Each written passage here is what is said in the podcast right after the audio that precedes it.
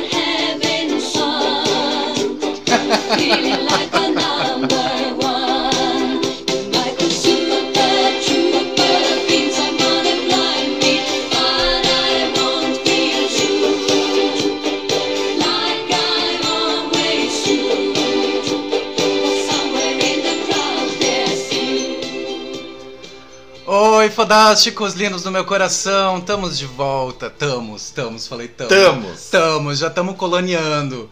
Não, Mas- mas... é que hoje tu está com uma. Uma. Com uma prima maravilhosa, uma com uma, prima. com uma colona linda. Santa Clara. Clara. É, Gente. pra quem não sabia, tá?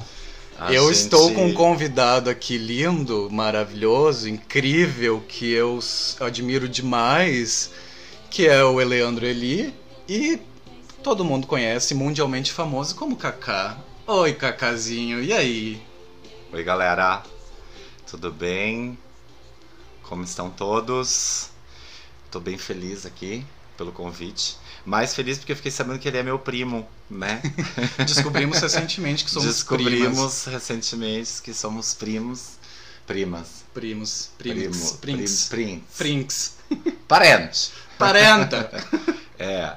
E aí, tipo assim, ah, a Kais vem me convidando pra participar e tal. E quem me conhece sabe que eu não sou essa pessoa de tá, estar no meio da, de, de, ah, desse meio, né? Aparecer, aquela coisa assim. Eu sou um pouco tímido pra essas É, coisas. ele se finge de tímido, mas E, hum, mas a gente resolveu tomar um vinhozinho, né? Ele treinou, ele me deu um vinho, me deixou mais facinho, então e cachaceia, bicha. fica mais fácil, tá? Então, gente, hoje a gente voltou para falar de um assunto muito, muito, muito importante. Semana passada a gente deu uma relaxada na cabeça para falar besteira de novo, mas essa semana a gente está de volta para falar de assunto sério, assunto que a gente gosta e assunto que a gente vive na nossa pele, né, Kaká? Hoje a gente vai aproveitar o mês do orgulho e a gente vai falar sobre orgulho LGBTQIA+. E é para isso que a gente está aqui hoje e é para isso que eu convidei o Kaká, que é uma pessoa que tem uma vivência incrível não só nisso, mas no- na vida inteira. E como eu já falei antes, admiro demais e eu precisava da presença desse homem aqui comigo para falar sobre isso. Né, Kaká? Vamos lá, vamos falar. Vamos falar, vamos debater, vamos discutir, vamos polemizar, né? Porque eu ando polêmico, estão dizendo por aí que eu tô polêmico, né? Sempre polêmico. vamos lá, vamos, vamos debater sobre isso. Vamos. Acho que até é porque isso é um tema que a gente não deve só debater, como eu sempre digo, tá? Ah, a gente estava falando antes de começar a montar tudo aqui, um exemplo da nossa querida e maravilhosa Silvete Montilla, né? Sim. que é uma pessoa que é engajada há 33 anos nessa causa, tá? Que é um Então, dos assim, tipo, é um- da, da é luta um Brasil. né? personagem i- eh, icônico, né? Dentro do, do, do orgulho e eh, de ser gay, né? Vamos usar assim, porque ah, o- eu acho que a gente nem precisaria ser ah, existir rótulo, né? Sim. Porque eu sempre eu acredito que pessoas são pessoas, Sim. né? Eu gosto de pessoas, Uhum. né? E eu acho que não, não deveria de nunca ter essa essa coisa, esse rótulo, né? Uhum. Ah, eu sou isso, eu sou aquilo, eu sou aquilo. Mas como vivemos num num, num, No mundo não perfeito. num mundo que não é perfeito, Às realmente. vezes a gente precisa nos dar alguns rótulos para a gente se sentir pertencendo a algum lugar. E Isso. o mundo vai evoluindo, esperamos, e esses rótulos vão se diluindo e virando aquilo que a gente espera, que é não ter rótulos. Eu, é essa a minha visão. Né? Sim. Eu acho. É. Mas é, entra a situação de que, tipo assim, somos rotulados. Sim. né? Tem uma, uma, uma grande minoria, ah, que eu sempre digo que os menores, as minorias é as que são rotuladas, né? Sim, Não exatamente. são as maiorias, né? Não, porque eles As vão minorias. porque eles já estão Eles aceitos, já eles são já aceitos. têm o lugar deles. É, o lugar deles já está marcado, né? Já tá Assento garantido. marcado no teatro, né? Então, com o tempo a gente conseguiu isso para muitas coisas. Eu acho que tá a gente está no caminho certo, a gente está no caminho evolutivo, a gente está vendo resultados, a gente já tem leis hoje a, a, a nosso favor, né? Porque a Uhum. gente não tinha isso há tempos atrás, a gente não tinha esse esse esse essa segurança, né? Sim. Ainda temos, ainda somos o país que mais mata gays no No mundo. mundo. A gente ainda é o país que menos respeita os gays no mundo. E a gente ainda sofre muito esse preconceito, né? Bastante. Ah, claro que existem pessoas que, tipo, como a gente também já falou anteriormente, ah, hoje eu não me sinto mais essa pessoa, sabe? Escondida, com medo. Sim, pois é, isso é um ponto muito bom, porque, por exemplo, eu e tu, por exemplo, a gente tá num lugar onde nós somos dois homens cis, brancos, gays, né? Sim. Mas ah, eu acho que a gente pode reconhecer aqui um, um pouco do nosso lugar de privilégio e reconhecer que um pouco do nosso rótulo, muita gente já veio antes de nós e já fez muita luta por nós para que a gente estivesse num lugar hoje um pouco mais confortável. Sim. Não tá perfeito, mas a gente tá num lugar um pouco mais confortável. Mas ainda tem muitas outras pessoas. Sim, eu sou da geração dos anos 80, tá? Não te esquece. Tá. Eu já deixei teu lugar pronto. É É verdade. sobre isso que a gente tava. né? Então vou aproveitar e te dizer obrigado aqui, em nome de todo mundo que fez isso por mim. É, Obrigado. eu aceito o obrigado. E porque, tipo, eu, eu falo com amigos da minha idade, até mais velhos que eu, porque eu sempre fui uma pessoa que eu sempre tive amigos mais velhos. Uhum. Eu nunca fui uma pessoa que tive amigos mais. Claro, tive os amigos mais novos do que eu, da mesma idade, mas na maioria das vezes os meus amigos sempre eram 5, 6, até 10 anos mais velhos. E, ah, e eu venho de uma geração dos anos 80 que era, um- acho que foi uma das gerações, ah, não digo a que mais sofreu, tá? Mas foi a que mais foi espancada. A que Foi uma das mais. primeiras gerações assim, que teve realmente a cara posta no sol. Sim, porque E botou a cara a tapa. Veio né? pra rua, né? Exato. Veio pra rua, não quero aí- mais me esconder. Chega de me esconder. E aí tomou os tapas, né? E daí tomou tapa. Só que, tipo assim, o tapa que o pessoal da da- a, a geração dos anos 70, 60 e 50, eles, eles morriam, né? Uhum. Mil que retrata isso, né? Sim. Ah, que tem essa coisa que, tipo assim, lutar e tu corria um risco de ir pra cadeia, tu corria o risco de apanhar, de, de, de, de um monte de coisas ruins que todo mundo já sabe. Não vamos entrar em, nesse detalhe tão, né? Sim. Então, assim, tipo, hoje tá muito mais fácil. Eu sempre digo assim, qualquer mãe hoje não quer mais uma geladeira branca, que é uma de aço escovado, né? e, ah, mas eu continuo afirmando que toda casa tem uma geladeira branca, né?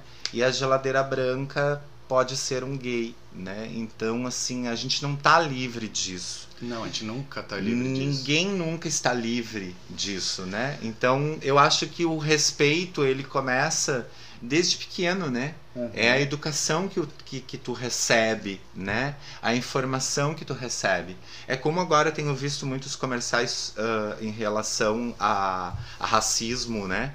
E é tão bonito de ver porque, tipo assim, ah, tu não aprende. Tu aprende a não gostar de negros, Aham. né? É uma coisa que te- é ensinada. Tu é- te- eles te ensinam a não gostar de negros, como eles te ensinam a não gostar de gays. A gente nasce sem preconceito e sem julgamentos. Alguém nos ensina Alguém isso. nos ensina. Então, assim, isso é muito complicado porque a gente tem esse déficit de educação no nosso país e tal. É uma coisa que cada vez vai se degradando mais. É, admiro ainda toda a rede pública de professores que estão lá, que estão ensinando, que estão querendo fazer, que estão querendo dizer e mostrar, mas ainda vem de casa. Ainda vem daquela coisa assim, ó, ah, não pode gostar de preto, não Uhum. pode gostar de gay, né? Uhum. Ai, tu vai andar com o putão, né? Eu Aham. ouvi muito isso na minha vida, entendeu? E, ah, e eu sofria com isso, porque, tipo assim, ah, a minha geração era aquela coisa de que o gay ele era pervertido, Aham. tá? Ele era submisso ao sexo, né? Tinha Uhum. aquela coisa assim. Eh, até me lembro, a gente fazia acampamentos ia com uma turma gigante, 30, 40 pessoas de escola, a gente fazia acampamento. E todos os meninos e as meninas não gays, ah, eles debatiam isso, né? Tipo, Aham. por que que o gay, vocês, né? Porque eram três gays no grupo, assim, né? Três Uhum. meninos. E eles- era debatido sobre isso, assim, tipo, por que ah, vocês, não so- vocês não sofrem com isso de, tipo assim, ah, vocês serem vistos como um objeto, um desejo sexual de um outro homem, né? Uhum. Porque, tipo assim, ai, as meninas não faziam aquilo, os meninos fazem, mas o menino tem vontade daquilo ali, então ele vai fazer com outro homem. Não era nem isso. Eu- a gente não via por isso. Era aquela coisa de, tipo assim, o menino tava com aquele desejo, sempre teve aquele desejo, e ele Uhum. teve aquela curiosidade.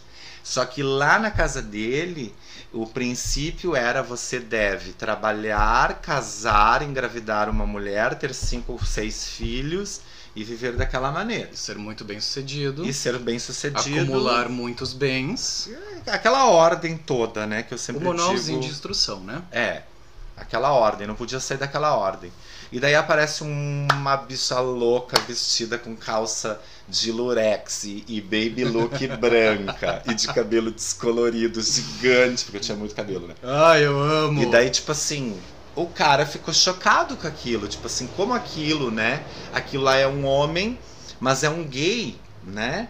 E eu quero saber o que, que é aquilo ali. Eu preciso tocar, preciso sentir, preciso beijar, eu preciso, né? Uhum. Então, tipo, aquilo tinha que ser escondido. Sim. Ninguém podia saber.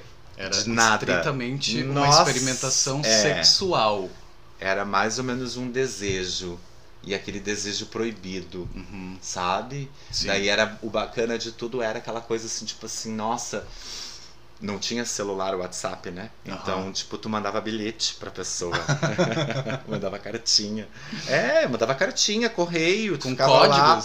Sim, códigos. Eu já tive situações que eu mandei carta pra não aparecer as minhas digitais, eu colava recortes de jornal pra mandar cartinha pro novo encontro, aquela coisa.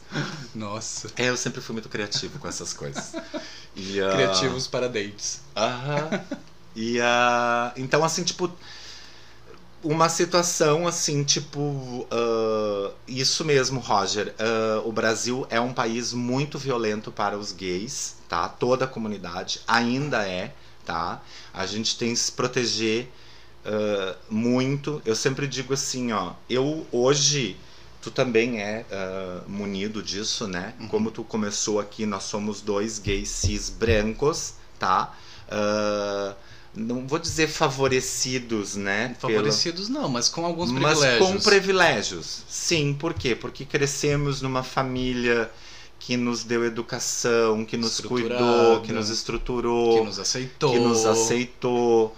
Ah, eu tive meus problemas com a minha família, mas ao longo do tempo eu fui descobrindo que a minha família não era o problema, o problema era eu. Uhum. Eu não queria o Isso. jeito que eles iriam me aceitar. Até que um dia eu descobri que eu tenho que aceitar eles do jeito que eles são, porque eles me aceitam do jeito que eu sou. Sim. E eu sou desse jeito. Ah, não, mas tá muito confuso isso. Não, só um pouquinho.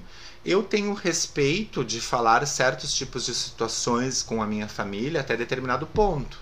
E eles foram percebendo que eles também tinham que ter esse cuidado.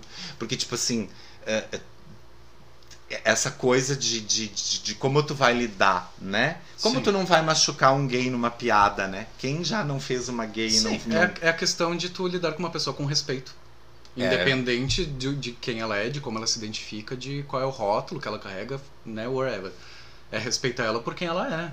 E ponto, foda-se, entendeu? Me respeite como eu sou e foda-se o resto. Me respeita, tá ótimo. E ponto, né? E eu vou te respeitar da mesma forma. É, e a nossa É uma gera... relação a minha geração, anos 80, a gente, a gente se fez muito assim, Uhum. tá? A gente foi pra rua se expor. Eu me lembro que a cidade tinha, tipo, ah, alguns casais, né? Tipo, de meninas ou de meninos que todo mundo suspeitava, né? Tipo assim, ah, eles são, né? Eles são gays, eles são um casal, mas eles não se, não se expõem. E nesse período começou isso, entendeu? Eles Aham. vieram pra rua, saíram, começaram a sair juntos. Ah, brigou com o pai, porque o pai era ah, da sociedade, né? Imagina, não pode ter um- uma filha gay, né? Uhum. Então, e isso foi se quebrando nessa época, assim, foi super bacana pelo sentido das pessoas evoluírem. Uhum. Foi evoluindo. Olha, eu não preciso mais ter tanto medo. Eu posso ir. Vamos lá. Eu me lembro de, tipo assim, alguns meninos de escola, coisas assim, que se guardaram uma vida inteira, porque eu sou gay desde o primeiro dia que eu nasci, né? O Todos dia... somos, né? É, mas assim, tipo, ah, eu me identifiquei, vamos melhorar isso, porque tem gente que demora pra se identificar, fica sofrendo, fica com medo do pai, fica com medo da mãe, fica Carlos com medo. presente. É, é, tipo assim, tem um monte de situações. A gente nasce gay, a gente não escolhe, não tem um botão pra apertar e, e, e não tem. Se tivesse esse botão, certamente lá nos meus 16 para 17 anos eu apertei esse botão. E eu disse, eu não quero ser gay. Foi quando eu comecei a me relacionar com meninas e tal. Aham. E, né? Eu preciso transar com uma menina, eu preciso saber qual é esse negócio aí, né? Vamos lá, ver, né? Então, assim, tipo, tu vai te identificando que tu não é errado. E muitas coisas vão se mostrando pra isso, né? Que tu é o errado. Nossa, tu é. Por que, que todos os teus coleguinhas gostam de menina e as meninas gostam dos meninos e tu gosta da vassoura? Como tu explica isso pra ti mesmo, entendeu? Sim, é um processo. É um processo. É um processo interno e cada um tem o seu, né? É, é sempre muito específico, eu acho. Só que é, é, é, é- de- esse lado eu discordo um pouco, que é o que a gente ouviu muito tempo. Eu ouvi muito tempo isso. É específico de cada um. Não acho que seja. não espe- acha? Não, porque é- talvez eu, seja um pouco contraditório, tá? Mas vou deixar claro. Ah, específico. Cada um tem um jeito de lidar com as situações. Uhum. Mas se tu nasce hétero, especificamente tu vai ser hétero, Sim. tá? Se tu nasce gay, especificamente tu vai ser gay. Sim. Não adianta tu ir na igreja ou Não, pedir uma não, benzedeira não, pra te não. curar que não vai curar. Não, porque não tem Entendeu? cura, porque não, é uma doença. Não é uma doença, porque tinha isso ainda. A gente Sim. passou e tu não passou por isso, Não. né? É. ah, teve gente, ah, né, que eu Mas ainda existe, né? que- Infelizmente que, ainda que existe. pais levaram pra fazer tratamentos psiquiátricos que o filho era maluco ou coisa assim, né? Era doente e tal, tinha algum tipo de problema. Mas o que, a- a- o que eu tava colocando é que, tipo assim, eh, de cada pessoa, o específico é o desejo, a vontade, como eu vou me expor. Por isso que eu respeito muito aquela coisa assim, ó, eu sou gay, eu sou gay discreto, tá? Eu não gosto de me misturar, não tenho amigos bichinhas nem sapatões, tá? O meu grupo de amigos são héteros e eu sou gay, o meu cara que eu curto lá ficar de vez em quando, ou o meu parceiro, ele é aquele ali, Uhum. tá? Ele tem um jeito específico de, De ser, lidar de lidar com aquilo, e ele não aceita o outro, Uhum. né? O jeito dele é o correto. Então, tem, o, tem os dois lados, né? Sim. Tem o lado que. Então, por isso que eu acho que não é tão específico. Tu entendeu? Compreendeu? Vocês entenderam? Eu É. viajei. eu disse Não. pra ele. Eu, Ele- ah, eu vou entrando no assunto, eu vou indo, que o negócio vai ficando. Não, o que eu tava falando sobre ser específico é esse movimento que cada um faz, né? O momento que cada um tem pra s- se entender dessa forma, o momento que cada um tem pra expor isso pro mundo, a forma como cada um expõe isso pro mundo. Nesse sentido, entendeu? Mas eu, eu posso dar uma continuada? Pode, deve. Foda-se, é teu. eu só tô ligando. Hoje eu chamei algumas pessoas para participar também com a gente do programa, porque eu também tô nesse processo de aprender, já entendi quais são meus lugares de privilégio, ou acho que entendi, ainda estou entendendo. E também eu quis buscar um pouco a visão de outras pessoas que vivem outras coisas que eu não vivi para também eu junto com vocês a gente começar a entender outros lados dessa moeda, entendeu? Então a gente dessa moeda, não é uma moeda, mas enfim, e não tem só dois lados, tem milhões de lados. É as trocas. É. Mas então eu convidei umas pessoas para conversar um pouco com a gente, para nos contar um pouco das suas histórias e podemos fazer isso agora, Cacá? Chamar a primeira pessoa? Eu tô por ti. Então- Eu só quero servir uma aguinha aqui, mas pode chamar, tá? Tá, eu vou chamar o primeiro relato, tá, gente? E daqui a pouco a gente volta a conversar.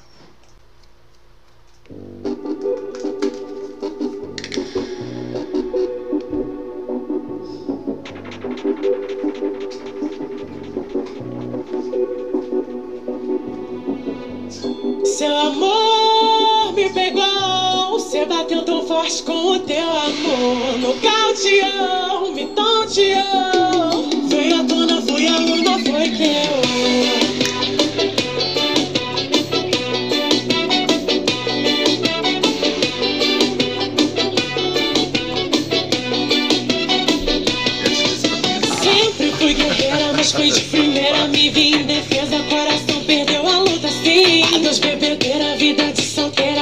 Sexta-feira estar contigo na minha cama, juntos coladinho. Me beija a noite inteira, sexy na banheira. Vou te dar canseira, quero do início até o fim. E fixa olhar, fico a te olhar. Vou te falar, fui alona com o seu. Seu amor me pegou, você bateu tão forte com o teu. Pode deixar, Fran, eu vou maneirar aqui com, no- com o vinho com ele. Tá? É. Eu sempre tenho que maneirar com ele, eu já sei. Até parece. É, ele é tipo assim, né? Ele gosta de tomar golões. Ah, não é mentira. É. Schluck, né? Louco. Eu vou botar o Roger pra falar, posso? Pode, vai lá.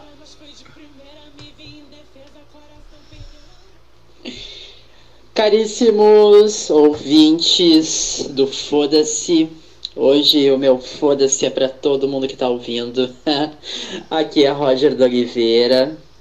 Eu, primeiramente, eu quero mandar um beijo pro Carlos pelo convite. Muito obrigado por lembrar de mim, por me desenterrar, né? me tirar da tumba. né? eu longe de Lajeado, 118 quilômetros atualmente. Eu moro em Porto Alegre. Nasci na colônia, né? Descolonizei minha mente. Enfim. Agora moro em Porto Alegre, aqui na capital, e é um prazer enorme estar falando com vocês aqui nesse podcast muito gostoso do Spotify. Parabéns pela iniciativa. É, eu morei em Lajeado, né, por 27 anos, então eu sei bem como é a realidade aí, como é o fascismo, uma cidade bolsonarista, um lugar que valoriza muito a propriedade, né? E a gente sabe como é importante movimentos LGBTQ plus e como a gente deve se manter firme e forte e juntas vencer tudo que enfrenta né, no dia a dia, o preconceito, enfim. É, bom, mas deixa eu falar de mim, né? Então, eu tenho 32 anos, sou ateu, né? Sou vegano desde 2004, faz 16 anos que eu não consumo nada de origem animal, sou ciclista e o motivo da minha participação hoje aqui é que eu sou assexual, né? Meu espectro é Grey, né? Grey A, né? Que se vocês derem um Google aí, pesquisarem sobre a sexualidade, vocês vão encontrar a definição. No caso, eu me descobri assexual foi ali por 2013, mais ou menos, porque nessa época o assunto tava tomando proporção, assim, sabe? Tava ficando conhecido, né? Mas até então eu descobri, porque eu sempre fui assexual, eu nasci nessa condição, né? O assexual é aquela pessoa que não tem interesse em sexo, mas não é nem um problema isso, né? A verdade, a gente não sente vontade mesmo de fazer sexo. E é uma condição que tu nasce, né? Mas para se descobrir assexual, isso aí depende de experiências, né? Eu perdi minha virgindade em 2009, né, em Lajado. não lembro com quem. Esse detalhe é muito importante. Eu não sei com quem foi porque a pessoa estava de capacete e de moto. Então foi no Campestre, no bairro Campestre, na frente de uma creche. Olha, lá no meu bairro! É terrível isso, mas foi assim. E até hoje, eu tô com 32 agora, foram seis experiências sexuais que eu tive apenas, assim, tipo de penetração, de rolar tudo, saca? Eu nunca fui uma pessoa sexualmente ativa, né? E nunca procurei. Oportunidades não faltaram, né? Saí com muita gente, muita gente. Mas poucas foram as pessoas assim que eu cheguei aos finalmente, né? Aí, falando do meu espectro, eu sou Grey A. O que, que é isso? Né? Significa que, é, eventualmente, eu faço sexo, se eu tiver interesse, e eu valorizo muitas outras coisas. Por exemplo, eu gosto muito mais de uma companhia, de fazer um programa, ficar em casa, fazer uma comida, ir no teatro, assistir um filme, sabe? Eu valorizo muito isso, né? Agora, o problema é quando chega na cama, né? Aí é um problemão, digo, para outra pessoa, porque para mim tá super de boas, né? Se fosse para dormir de conchinha, agarradinho no frio, aí para mim já tá valendo. Valorizo muito mais isso que sexo, né? Então, é um tabu, que é a, a, uma, uma pressão que a sociedade coloca, essa coisa do sexo, que tu tem que perder virgindade, tu tem que transar, né? E são coisas que eu vou te falar, a gente aprende a se amar também, né? Porque quando tu, tu se descobre sexual, e foi uma descoberta muito interessante, porque como eu estava falando no começo, 2013 o assunto começou a ter uma proporção. Eu perdi minha virgindade em 2009 tá? Tinha umas festinhas ali na frente do posto do arco ali, no, na sede do Giovanella, umas festinhas gay clandestina. Eu sou dessa época. Eu também. E eu lembro que foi ali que eu perdi minha virgindade com cara de moto. Eu tá? de Porto Alegre. Aí em 2011 eu tive minha última relação sexual, assim, tipo. Foi assim, o último contato mesmo. Então, a última vez que eu transei com um guri foi nessa época, né? E aí em 2013 começou esse assunto a tomar proporção na internet. E foi aí que eu entrei. Por quê? Porque como eu pesquisei muito, eu acabei me identificando com esse espectro Grey A, tá? E aí, em 2014, rolou um convite da Rede Globo. Eu gravei o Profissão Repórter, né? A Fina. reportagem passou fora do país e tudo. É, mais de, enfim, Gays é, sempre talentosos. mais de 10 milhões Sempre. de espectadores nessa matéria que eu gravei para Globo, com o Caco Barcelos. E foi uma coisa muito boa porque o assunto entrou em pauta a nível nacional, né? A cidade ficou em destaque. Eu trabalhei durante três anos no Lotus, restaurante vegetariano taiwanês aqui, que existe ainda. Ó, Mas merchan. na época eu lembro que foi muito interessante, assim, Merchan, merchan, era um assunto que até então ninguém nunca parou para pensar como alguém não gosta de fazer sexo, né? E eu, sinceramente, em relação a preconceito, eu mudei muito, amadureci muito, me mudei para Porto Alegre, aqui tive contato com coletivos LGBTQ+, que vocês estão começando um movimento super importante aí, que aqui já é bem forte. E preconceito na escola teve algum pouco de bullying, assim, tipo, não foi nada grave, mas teve, tá? Agora, eu vejo que dentro da, da bandeira LGBTQ+, que tem tantas cores, e é uma sopa de letrinhas mesmo, com diversas identidades de orientação sexual, os assexuais são vistos, na verdade, na marginalidade dentro do movimento LGBTQ+. Por quê? Porque como a gente não faz sexo, né, é, é- parece que é aquela coisa, né? Ah, então eles não fazem sexo na real, eles ficam de canto. E a gente tem a nossa própria bandeira. Então, assim, a gente, eu me considero LGBTQ+, porque eu sou homoafetivo, tá? Que é diferente do homossexual. O homossexual tem essa conotação toda de ser sexualmente ativo e tal. Eu já me considero homoafetivo. O que, que é isso, né? Eu prefiro essa coisa do contato, do carinho, do toque, né? E não só essa questão toda mais focada na questão carnal, né? Aí, nós criamos a nossa própria bandeira, tá? Então, se vocês pesquisarem, derem um Google aí, a gente tem as cores assexuais, que são preta, cinza, branca e roxa, tá? A cor preta, que fala da questão da sexual estrita, que é aquela pessoa que realmente não faz sexo mesmo, nem gosta de ser tocada. A cor cinza, onde eu estou, que é aquela pessoa que eventualmente pode fazer sexo, se se envolver com alguém, ou se tiver vontade em algum momento da vida. A cor branca, né, que representa é, todas as pessoas da comunidade, os simpatizantes, inclusive, e a cor roxa, né, que seria representado pelos alossexuais, que seriam aquelas pessoas que fazem sexo. Então, o contrário do assexual é as pessoas que fazem sexo, que são os alossexuais, né? Agora, falando de mim, Lajado foi uma grande escola para mim, né? Foi uma faculdade, na verdade. Eu saí né? doutora em resistência, né? É, eu fui ativista É por várias causas animais, inclusive, Adoro bati de frente com o rodeio aí, da 24ª região tradicionalista. Eu também nasci Fui perseguido de facão. O primeiro rodeio criou de lajado, eu boicotei eles, perderam até o patrocínio, pra ter uma ideia, e quase me mataram, né? Porque eu queria defender os boi. E defendi várias bandeiras aí de animais, fiz protestos sozinhos em vários pontos da cidade.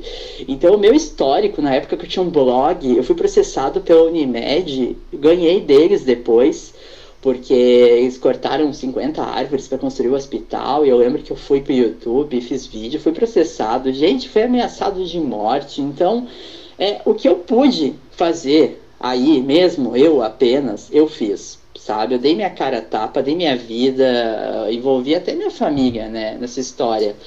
E em relação à questão LGBTQ, plus, eu fiz muita coisa também né? Por mais que eu me imponha, eu tentei, gente, ir pro informativo, eu tentei pro hora, na época pro independente, entendeu? Eu tentei abrir o leque, só que naquela época, isso eu tô falando de 2012, tá? 2013. Eram outros tempos ainda, sabe? Eles tinham que zelar pela questão comercial, então é complicado abrir espaço para um Oi, gay Márcia, falar bem-vindo. né? Porque choca a família tradicional, né? Aquela família bonitinha, né? Do pai, da mãe, héteros, entendeu? Com filhinho, procriando, então. É, é isso que às vezes parece que é um pouco maquiado, entendeu? Até hoje é. Né? Tem um comunicador de, de rádio aí famoso, que eu não vou citar o nome aqui, é, que é super homofóbico, entendeu? Inclusive, eu já bati de frente com ele. Então a gente aprende a resistir, né? A gente aprende é, a criar anticorpos, né, contra o ódio, né? E vocês estão de parabéns por estarem Falei. puxando esse movimento aí Falei. bacana que eu tô vendo do Volúpia, é, da visibilidade lésbica, é, dessa questão da mulher, do empoderamento feminino. ah, agora com o Foda-se, então abrindo um leque de assuntos muito interessantes, essa questão da liberdade, da livre expressão sexual né? Porque eu vou te dizer, Lajado hoje tá à, frente, entendeu? É, é, vocês estão de movimentos de extrema direita insanos, né? O que é o MDV aí? Né? O que é o MUD aí, entendeu? Pessoas fascistas se apresentando como opção.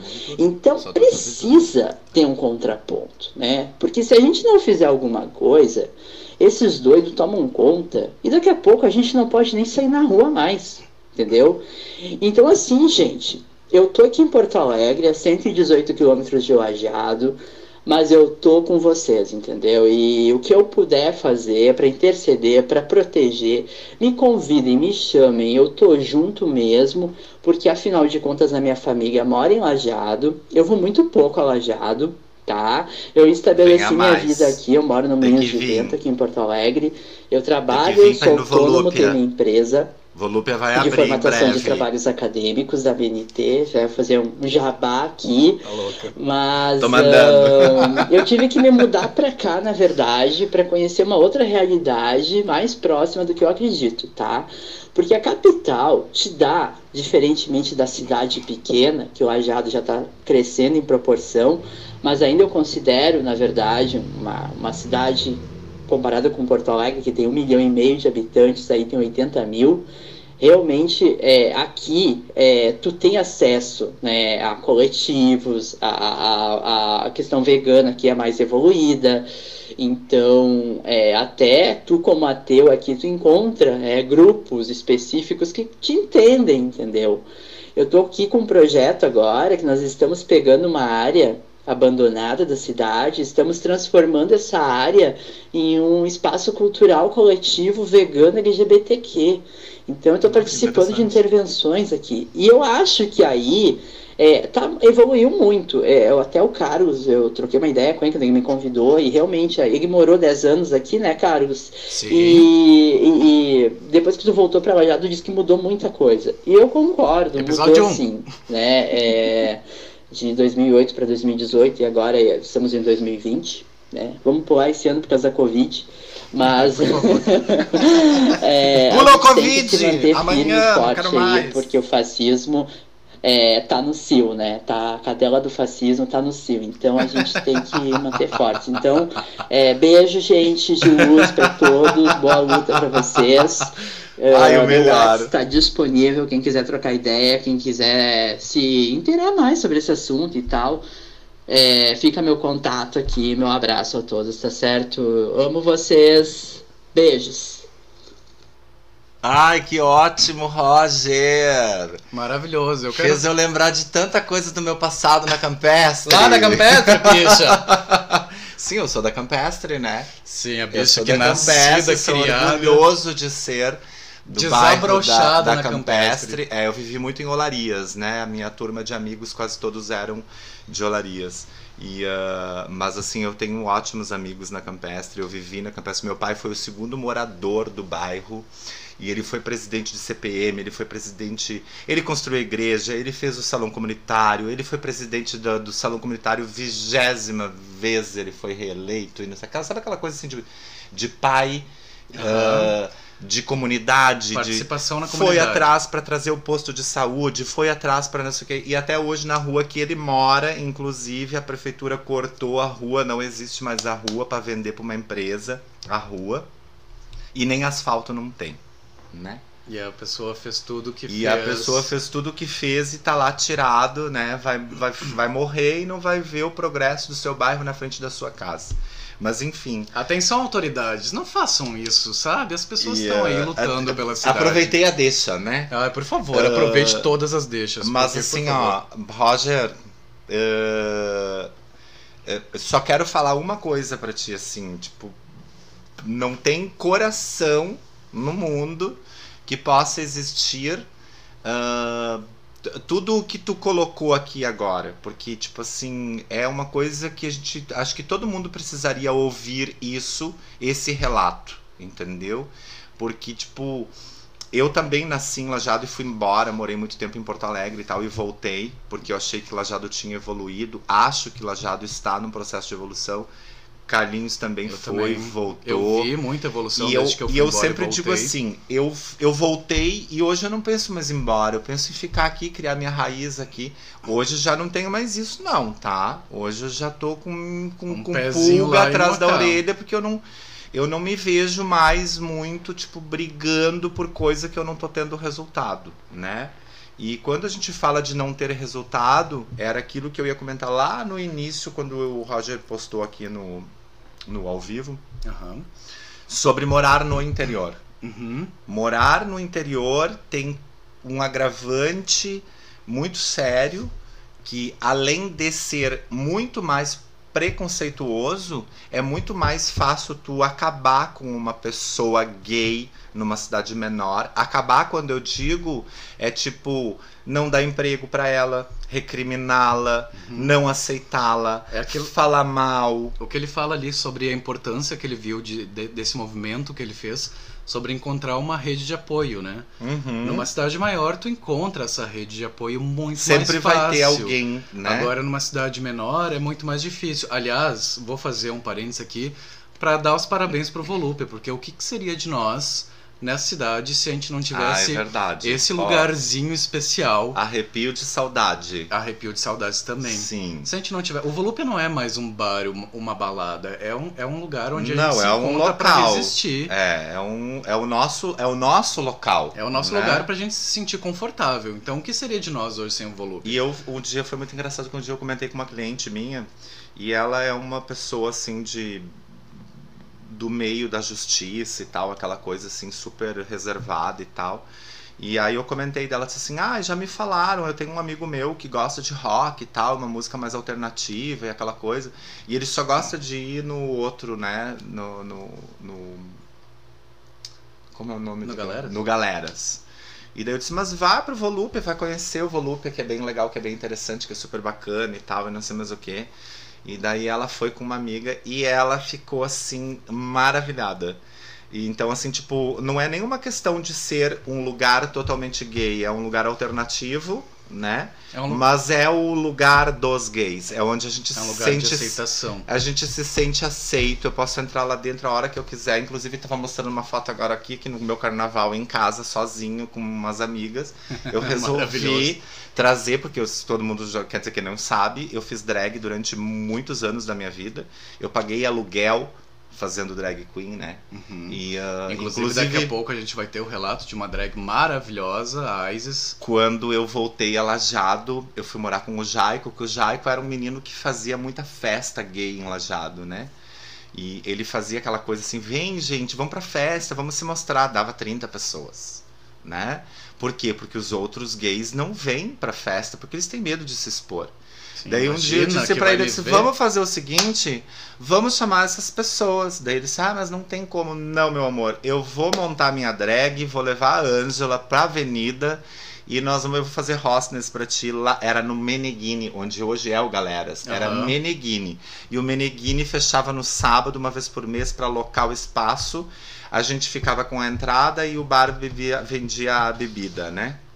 E eu fui fazer drag e não entrava ninguém, não vinha ninguém, tem uma sinaleira ali, né? Aham. E eu fui na avenida, na sinaleira, e fui todo montado, todo de, de, de, de, de tule azul. com uma peruca com cera de guardado, porque fazia tempo que eu não fazia mais a minha drag. E quem faz drag sabe que drag, né? E quem me conhece de drag sabe que eu sou uma drag que eu capricho bastante, né? Então, assim, tipo, a gente conseguiu, depois daquele tempo ali, as pessoas tirarem aquela coisa, porque muita gente me via como uma travesti, uma prostituta travesti na avenida atacando os carros. Ai, que coisa feia! Nossa, que, que, Eu que passei- afronta. Eu passei muito isso, tá? E ah, então, assim, tipo, a- essa coisa do interior, entendeu? Ah, ah, ah, nas grandes, nos grandes centros, as pessoas já tinham, as contratavam as drags para fazer hostels nas portas das casas para chamar, porque as hostels vinham coloridas, vinham brilhosas, vinham purpurinadas, vinham com pisca, né? E isso trazia movimento. E deu certo, e quando viu, a gente colocou 150 pessoas dentro da casa, numa segunda ou na terceira festa. E foi uma coisa super bacana. E daí, desde então, aquela coisa de tipo assim: olha só, Lajado pode mudar, Pode. pode crescer, pode evoluir, pode respeitar. E foi super bacana que a gente E eu conseguiu posso ter um lugar sem ter medo de estar de lá. estar lá, sim, porque eu já fui pra balada. Tipo, quando eu ainda morava aqui, tipo, naquele tempo que o Roger falou daquela festinha na frente do posto do arco, Aham. tinha na frente do posto do arco, tinha na atrás do presídio, tinha uma sedezinha, tem uma sedezinha até Ai, hoje. sim, Ali a sei. gente também fazia. A gente fazia ah, dentro do, da sede do Dyer lá na 130. A gente tinha vários locais que a gente fazia festinha. E as pessoas tinham medo de ir, entendeu? Aham. Mas não era. Hoje a gente percebe que não é medo, era vergonha. Aham. E uma coisa que eu digo pra todo mundo hoje, pra todo mundo, pra todo mundo, pra todo mundo, inclusive independente de qualquer classe, tá? Não tenha vergonha, não tenha medo, não tenha medo. É ser feliz, é você. Quem não gosta de você, faz o seguinte, ó. vira a página. Vira a página. Tá? Vai pro Esquece. próximo, esqueça. Não guarde isso pra ti, não fique com mágoa, não. É, é difícil, é complicado, porque a gente sofre, né? É um trabalho. Eu ouvi as pessoas falar mal de ti, tipo assim, te debochar, tipo assim, ai, ó o putinho, ó o viadinho, Uhum. ai, a bichinha, e não sei mais o que. te olha de cara feia. Eu, te, eu já era mais polêmico, né? Tipo, a pessoa me olhava com cara feia, eu já olhava com cara três vezes mais feia pra ela ainda, ou eu intimava, né? Eu chegava na cara dura, assim, tipo, o que que é? Não tá gostando? Olha pro outro lado. E olha, eu, eu nunca vi o Cacá brabo, tá? Mas eu não quero ver. Porque eu sei que, que esse homem se fica brabo. Meu amor, não queira estar nesse ambiente. Eu nunca vi ele brabo e eu prefiro Não, é porque ver. assim, tipo, é, tu, tu, fala isso porque, tipo, eu já fiz alguns comentários contigo na nossa. em outros encontros. Não, mas a, a tua personalidade imprime também Sim. essa presença que Tem- eu vou estar aqui e você não vai me tirar daqui. É porque eu cresci assim, tu transpira né? isso, né, É, Cacá? eu cresci assim, tipo, eu tinha uma vizinha que vinha todo dia na casa da minha mãe e dizia: O teu filho tá andando com fulano de tal. Quem era o fulano de tal? Era o gay mais assumido de Lajato. Cacá. Não, eu andava com o gay mais assumido de Lajato. Ah, Então a vizinha vinha pra minha mãe e ficava na minha mãe. Eu cheguei, um dia eu cheguei pra ela e disse: Escuta aqui, tu não tem nada pra fazer? Eu vou lá na tua casa sujar teu pátio pra ver se, né? Daí tu fica em casa lavando teu pátio, limpando. Eu afrontava muitas pessoas. Aham. Inclusive já corri uma, uma pessoa da casa da minha mãe que veio que disse pra mim, pra minha mãe, tipo assim, ah, porque eu me defendia, né? Uhum. na escola, tipo, quarta série, foi a minha pior fase da minha vida, assim, porque eu, eu achava que eu tinha que resolver tudo no soco. Aham. O menino vinha na escola e dizia assim: sai daqui, viadinho, putinho. Meneghel. Eu tinha um apelido só né, por causa da Xuxa Meneghel. eu era loiro, né? Meneghel, não sei o quê. Meneghel. Já batia. E aí, tipo, aquela mãe vinha na casa da minha mãe e falava, tipo, pô, teu filho bateu no meu filho e tal, não sei o quê. Tu perguntou pro teu filho por que, que eu bati na- nele? Então eu sempre fui muito de me defender. De enfrentar. De enfrentar. Ah, por quê? Porque ninguém vai vir fazer por mim. Uhum. Ninguém vai me defender. Eu não tenho poder público, eu não tenho segurança, a polícia não vai fazer nada, ninguém vai fazer nada. Entendeu? Então eu tive Se que. eu não fizer por mim mesmo, Eu tive, ninguém que vai me, fazer. eu tive que me impor. Já quebrei a cara, já apanhei. Já, tipo, em Porto Alegre, acho que, tipo, quando eu tava morando, acho que um ano em Porto Alegre, dentro de um ônibus, um dia, ah, um cara, tipo, me intimou, assim, tipo, o que que tu tá me olhando? Eu disse, meu, nem olhei pra ti. É, porque tu é putão, tá me encarando, tu sabe que eu não gosto de putão. Tipo, eu nem tinha olhado pra ele, Uhum. entendeu? Mas o que que ele queria? Ele queria me impor medo, que é isso que na maioria das vezes eu vejo que a sociedade quer fazer. Tipo, ó, ele é frágil, ele é delicado, né? Ele vai ter medo, então eu vou partir pra cima dele Pra mostrar Pra o mostrar eu sou que também. eu sou mais do que ele. Uhum. E ele também tinha uma coisa ali de anunciar publicamente Sim, que ele é. não Eu- gosta eu- de putão. Eu É. não gosto. Vocês estão ouvindo? Oi, Sim. público em volta, Bem estão isso. ouvindo? Estão registrando? Alguém anotou? Eu não gosto de putão. Só que ele se deu mal comigo. Óbvio. Porque, tipo assim, eu cheguei em casa todo lenhado, todo arrebentado. Mas eu bati nele. Aí depois eu fiquei pensando, assim, passou um tempo, eu comecei a pensar que, tipo, isso não vai gerar. É violência, entendeu? A violência vai gerar violência, vai gerar violência. Ninguém veio me defender. Sim. Porque ninguém sabia que eu tava brigando com ele pra me defender, porque ele tava me ameaçando, porque eu era gay. Entendeu?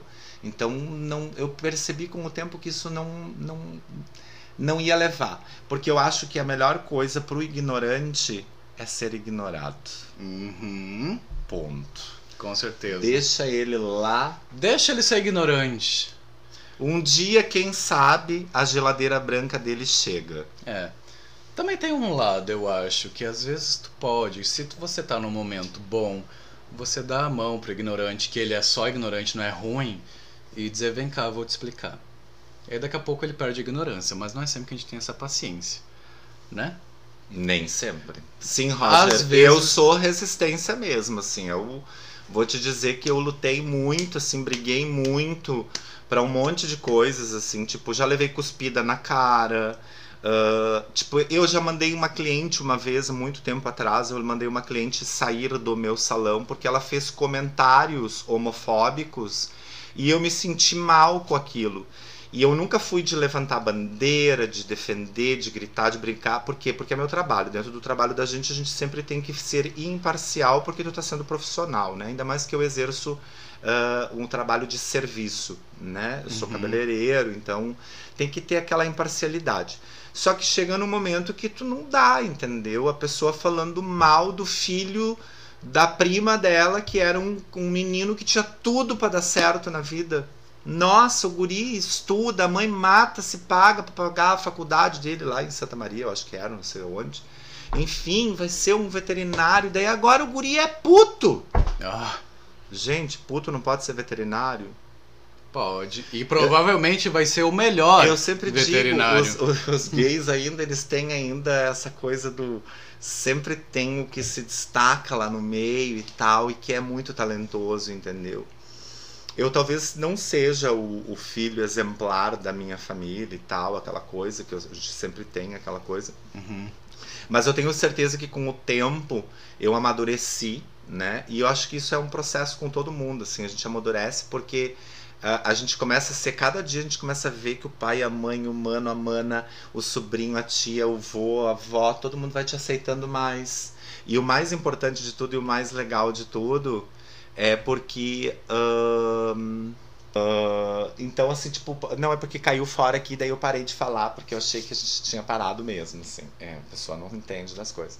Então, assim, tipo, com o tempo eu fui entendendo que as pessoas, elas foram, a família foi me compreendendo, foi me entendendo. E isso é muito bacana. E no momento em que tu joga limpo com teu pai, com a tua mãe, com teus irmãos, com a tua família, é muito bacana, porque a tua família é o teu porto seguro, é a coisa mais importante, é o mais. é o tudo mais, né? Sim. Então, É a assim, tua tipo, base, é a tua de base. certa forma. De qualquer coisa no dia que acontecer, tu tem a tua família. Independente de qual seja a tua família, né? Independente de qual seja ela. Por isso que eu sempre digo, às vezes tem umas situações que às vezes as pessoas falam, tipo assim, ah, mas eu não quero um filho bandido. Ou, tipo assim, alguém, tipo, tu já ouviu isso, né? Eu prefiro Sim. um filho bandido do que um filho gay. Tipo, o nosso presidente disse que preferia um filho. Preferia, como é que era? Filho morto do que filho puto, filho gay. Ou casar com a nega, não podia, morto do que casar com uma negra. Meu parentes, nosso presidente, não. Tá, é, não é o caso. Não é meu presidente, esse filho de uma Ah, puta. não, eu digo nosso presidente porque ele tá lá, né? Sim, então a gente tá lá naquela cadeira desse a país gente que é a gente obrigado. tá. Sim. Mas ah, eu, eu posso agradecer o Roger um pouquinho? Ai, por favor. Enquanto tu agradece o Roger, eu posso fazer um pipi? Pode, por favor. Gente, eu quero, quero fazer um agradecimento super especial ao Roger pela participação dele, que deixou várias reflexões muito legais. Voltem para ouvir de novo daqui a pouco o relato dele, que eu acho que é muito legal vocês darem uma voltada de repente, se tiver com tempo, e ouvir isso tudo que ele conversou de novo. Porque é muito legal, ele fala muito sobre essa descolonização da mente, ele fala muito sobre essa parte de ser assexual, que é uma coisa que quase ninguém fala hoje. Uh, teve esse boom ali que ele comentou a partir de 2013, quando ele deu ali a entrevista em 2014 no Profissão Repórter. Uh, mas hoje em dia eu acho que a gente não está mais falando muito sobre isso e é um, um lugar que várias pessoas estão nesse lugar e eu acho que é legal a gente entender para saber respeitar as pessoas da forma como elas merecem. Para num futuro que a gente começou no início do episódio, a gente poder ter esse lugar onde esses rótulos não sejam mais necessários, né? O meu objetivo é sempre esse, a gente não precisar mais usar esses rótulos, né? Botei aspas aqui. Mas é isso, eu quero te dizer muito obrigado, Roger. Desculpa que a gente não conseguiu comentar ah, muita coisa do, do- de tudo que tu falou, mas eu vou dar a dica pro pessoal voltar ah, no episódio e escutar de novo. E agora a gente vai ouvir a próxima pessoinha, que também é muito legal de vocês ouvirem. E vamos lá. Eu quero agradecer também o Roger, tá? Ah, Abrir um parênteses. É, vamos abrir um parênteses que ele já tinha parado, mas é que eu, como eu sou uma pessoa que quando eu quero falar, eu falo muito, e eu sou uma pessoa que fala muito, mas assim, tipo, eu andei lendo o, o, o teu relato aqui que o, o Carlos escreveu aqui algumas coisas sobre o teu, ah, o teu Relato. o teu relato E eu achei super interessante e tal. E só pra deixar uma aspa, tá? Aí no meio disso tudo, essa colocação que tu faz de assexual, talvez as pessoas ainda tenham um pouco de preconceito em aceitar isso. Até o nosso meio, pessoas do nosso meio, ainda tem uma dificuldade, Eu uma acho- certa Eu acho que dificuldade. principalmente a comunidade LGBTQI tem preconceito. Sobre eu isso. acho que é um preconceito é geral, assim, mas eu, a nossa comunidade ainda tem uma coisa assim, tipo, de entender, Aham. né? Tem aquela coisa do entendimento. Não tô falando por mim, tá? Eu tô falando porque eu, se a pessoa quiser namorar uma árvore, ela pode namorar a árvore, ela vai ser feliz, entendeu? E eu acho que todo mundo deveria de pensar dessa maneira. Quer namorar a árvore? Namora a árvore. Desde que tu não coma bichinho, entendeu? E faça mal pra ninguém, tá? Desde que você seja feliz. E se tu é feliz, meu amor, vai ser feliz do jeito que tu acha que tu tem que ser. Roger, muito obrigado. Adorei estar aqui nessa mesa hoje e ouvir isso. E ah, fica o convite para uma nova mesa redonda no Foda-se, que a gente vai escolher se vai ser o 12, o 14, o 15, pra gente começar a falar sobre isso de novo, tá? Quero muito Ah, falar vai sobre ser uma coisa, mais. eu vou dizer 15, porque pode ser o pós-Covid, tá? Então. Que a gente tá perspectiva aqui. péssima. Ele não te falou, não falou ainda que eu limpei ele praticamente assim, horrores. Ele me E pra ele estar aqui hoje, a gente sem máscara, aquela coisa assim. Tô seco de tanto álcool. A gente tá bebendo álcool e eu tô lavando ele com álcool de tempos em tempos. tá bom, Roger? Um abração, muito obrigado mesmo por você existir nesse planeta. Beijo! It doesn't matter if you love him or capital H I M. M. M. M. M. Just put your paws up. Cause you were born this way, baby. pedra.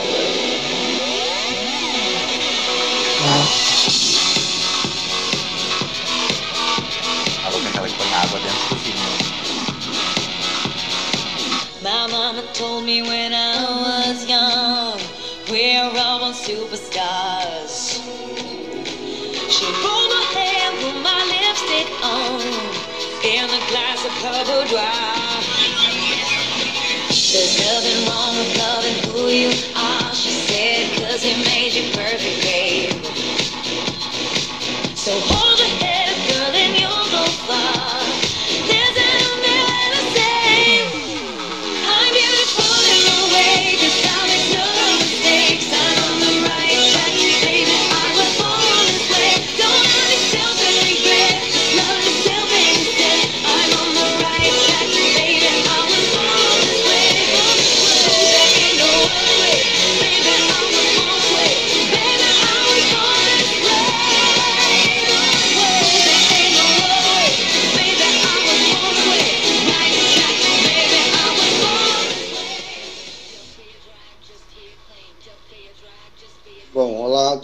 Vocês?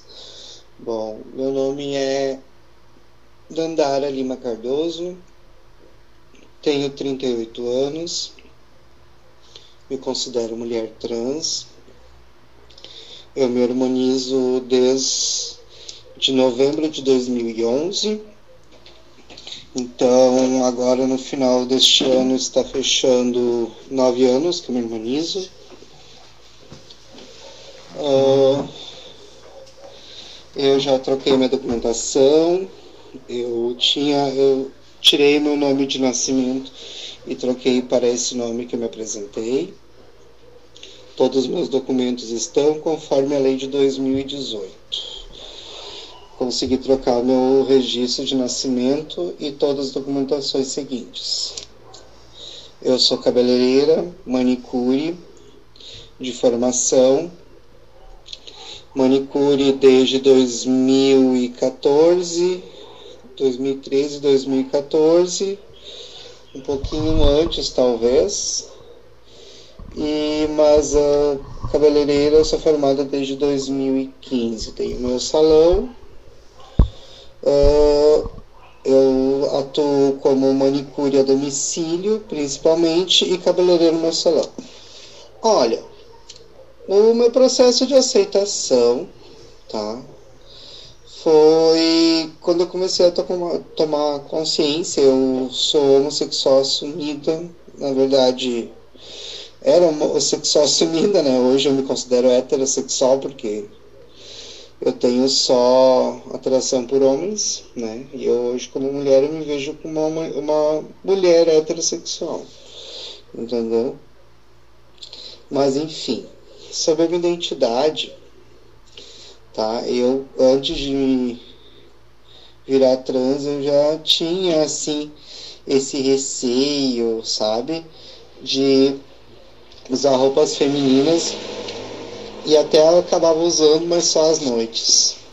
Né? Eu era uma crossdresser, mas assim, um tempo eu tive a necessidade de usar 24 horas. Até as roupas íntimas, entendeu? Então, eu acho que foi um processo um pouco demorado, até mais do que eu que queria, mas acho que foi tudo ao seu tempo. E hoje eu me vejo mais satisfatória com o que eu vejo no espelho. Claro que se eu tivesse uma situação financeira melhor, eu com certeza já teria feito outras peculiaridades estéticas, entendeu? Como silicone, talvez uma lipo enfim. Mas eu, eu fico contente, claro que eu gostaria de mudar algumas coisas mais, mas acho que tudo é seu tempo. Sabe? É gratificante tu, uh, tu te olhar no espelho, tu te autoaceitar, tu te autoafirmar que é isso que tu quer, tu não ter medo de botar a cara no sol, como se diz, uhum. independente do Gosto teu gênero, da tua orientação sexual outra opção sexual, como muitos alguns preferem dizer. Eu tenho orgulho se me chamam de gay, me chamam de travesti, me chamam de traveca, me chamam de danda, me chamam de qualquer coisa. Para mim não me importo muito. Desde que não falte com o devido respeito e no tom de respeito, entendeu? Para mim isso não me importa muito não, tá? Foi o que eu falei antes. Mas é aquilo que se a pessoa é muito ignorante me chama de ele, me chama de de tipo, travecão. Tu tá vendo algum homem por aqui? Eu pergunto. Eu não, não vejo, particularmente não vejo, mas enfim. Tá? Eu acho que vai de cada um me conhecer Oi, mais e vendo que eu tenho um papo e uma alma feminina mesmo. Tá? Às vezes, claro, minha voz entorna, engrossa até porque eu não tomo bloqueador hormonal, eu só tomo o hormônio propriamente si, tá? Não tenho vontade de tomar bloqueador, já tomei e tive péssima experiência sobre isso. Olha, sobre situações desagradáveis que eu sofri de preconceito, tanto já sofri tanto familiar quanto profissional, quanto colegas, entendeu? Quanto geral, público, já sofri de tudo que eu tinha. Não vou negar nenhuma. Mas o que mais assim me marcou e é mais recente é que, como eu já falei, eu sou manicure a domicílio.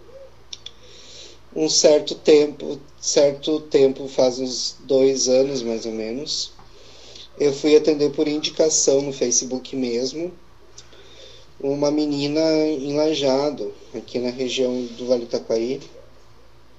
Eu sou de Estrela. E fui atender em Lajado.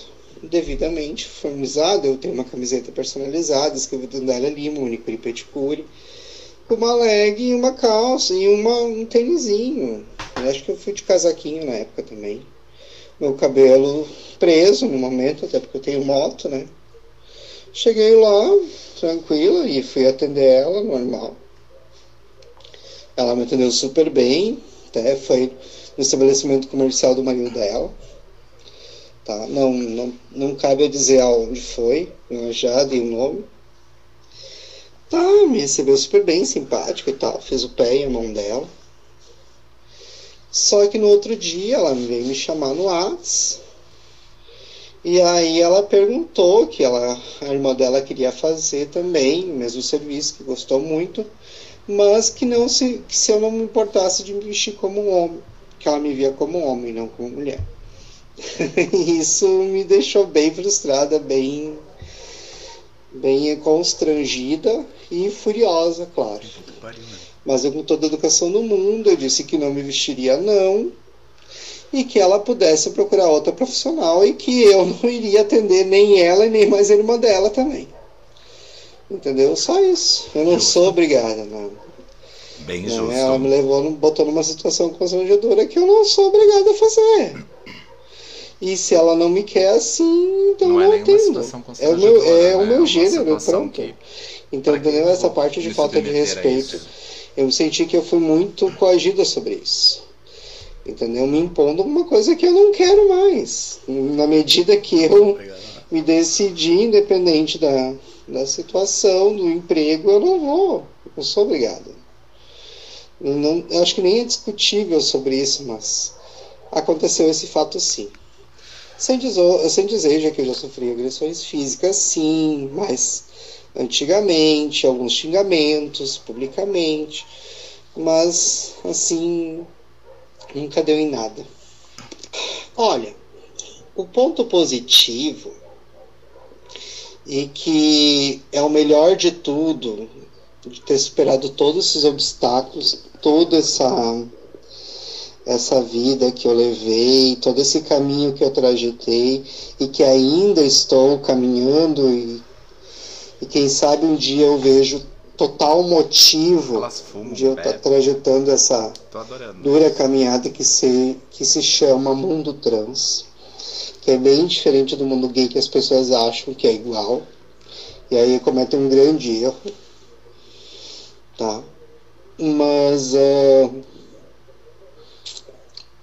o grande barato de tudo isso, e é o que me motiva a cada dia dar um passo para frente, ou pelo menos não tentar recuar, é me olhar no espelho e ver o brilho nos meus olhos todo dia de manhã.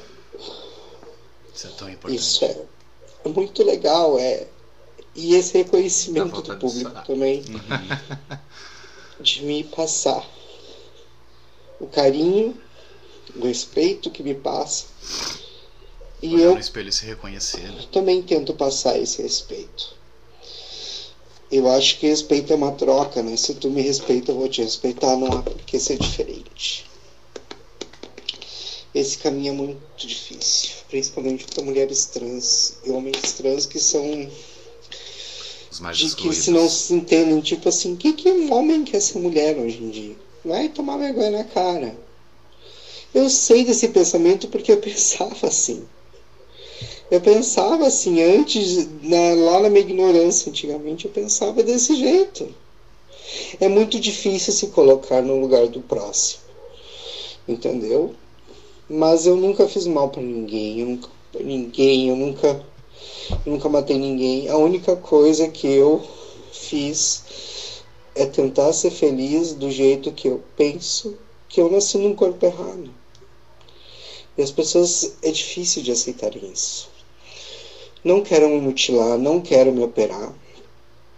Tá? Eu tô legal assim com o meu corpo, como eu te falei, eu queria fazer algumas cirurgias plásticas já e pretendo fazer futuramente.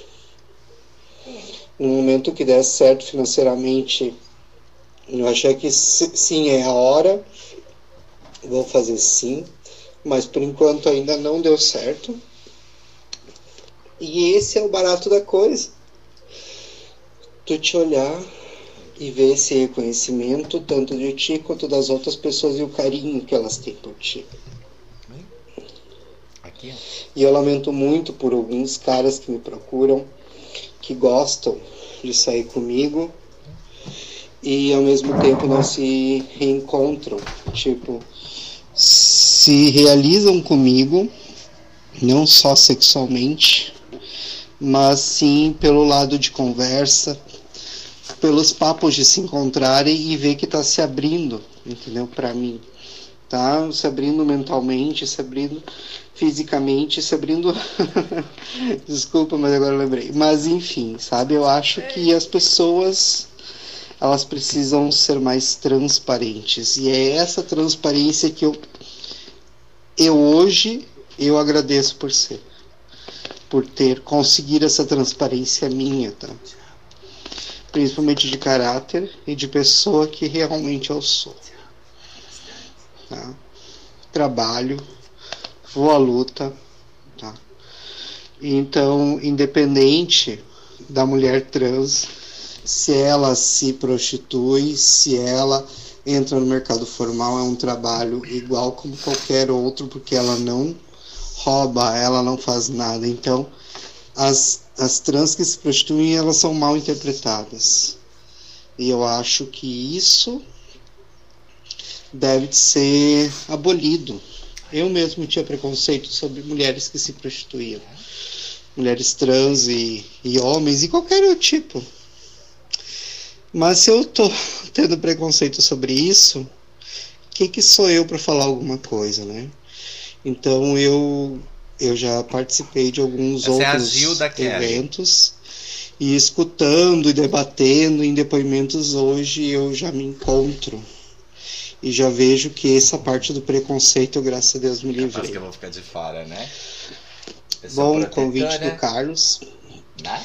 Eu agradeço muito pelo convite dele, tá? Tchau. E eu falei para ele também que eu já fiz até live esses tempos pelo coletivo Juntas sobre mer- mercado de trabalho, sobre as mulheres no mercado, as mulheres trans no mercado de trabalho. Enfim, adorei a experiência de live. Tá. Foi muito legal, deu quase duas horas com as meninas. Não teve muita repercussão, mas foi uma experiência nova que eu nunca tinha feito. Uma entrevista por live, ela, a menina na casa dela e eu aqui na minha. E foi bem gratificante, assim, foi diferente, surgiram perguntas, eu respondi ao vivo também. Enfim, eu já tinha participado de alguns debates, já fui palestrante. No dia da Semana da, da Mulher, eu fui palestrante num dia de, sobre mulheres trans e sobre harmonização trans também.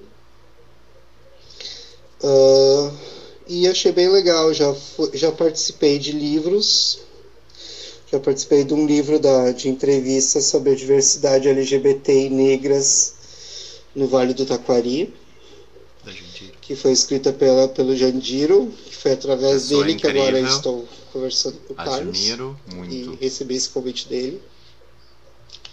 Então, assim, já tenho alguma experiência como militante, além que eu sou participante ativa da, do coletivo Vale Diferença LGBT, aqui do, do Vale do Aquari.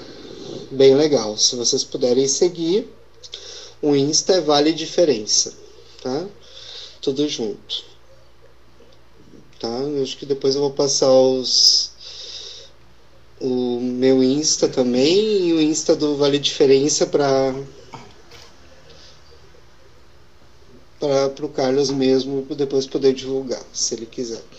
Tá? E também faço parte do coletivo aqui da região também, através do convite das meninas, da Inaua particularmente, o na UA maravilhosa?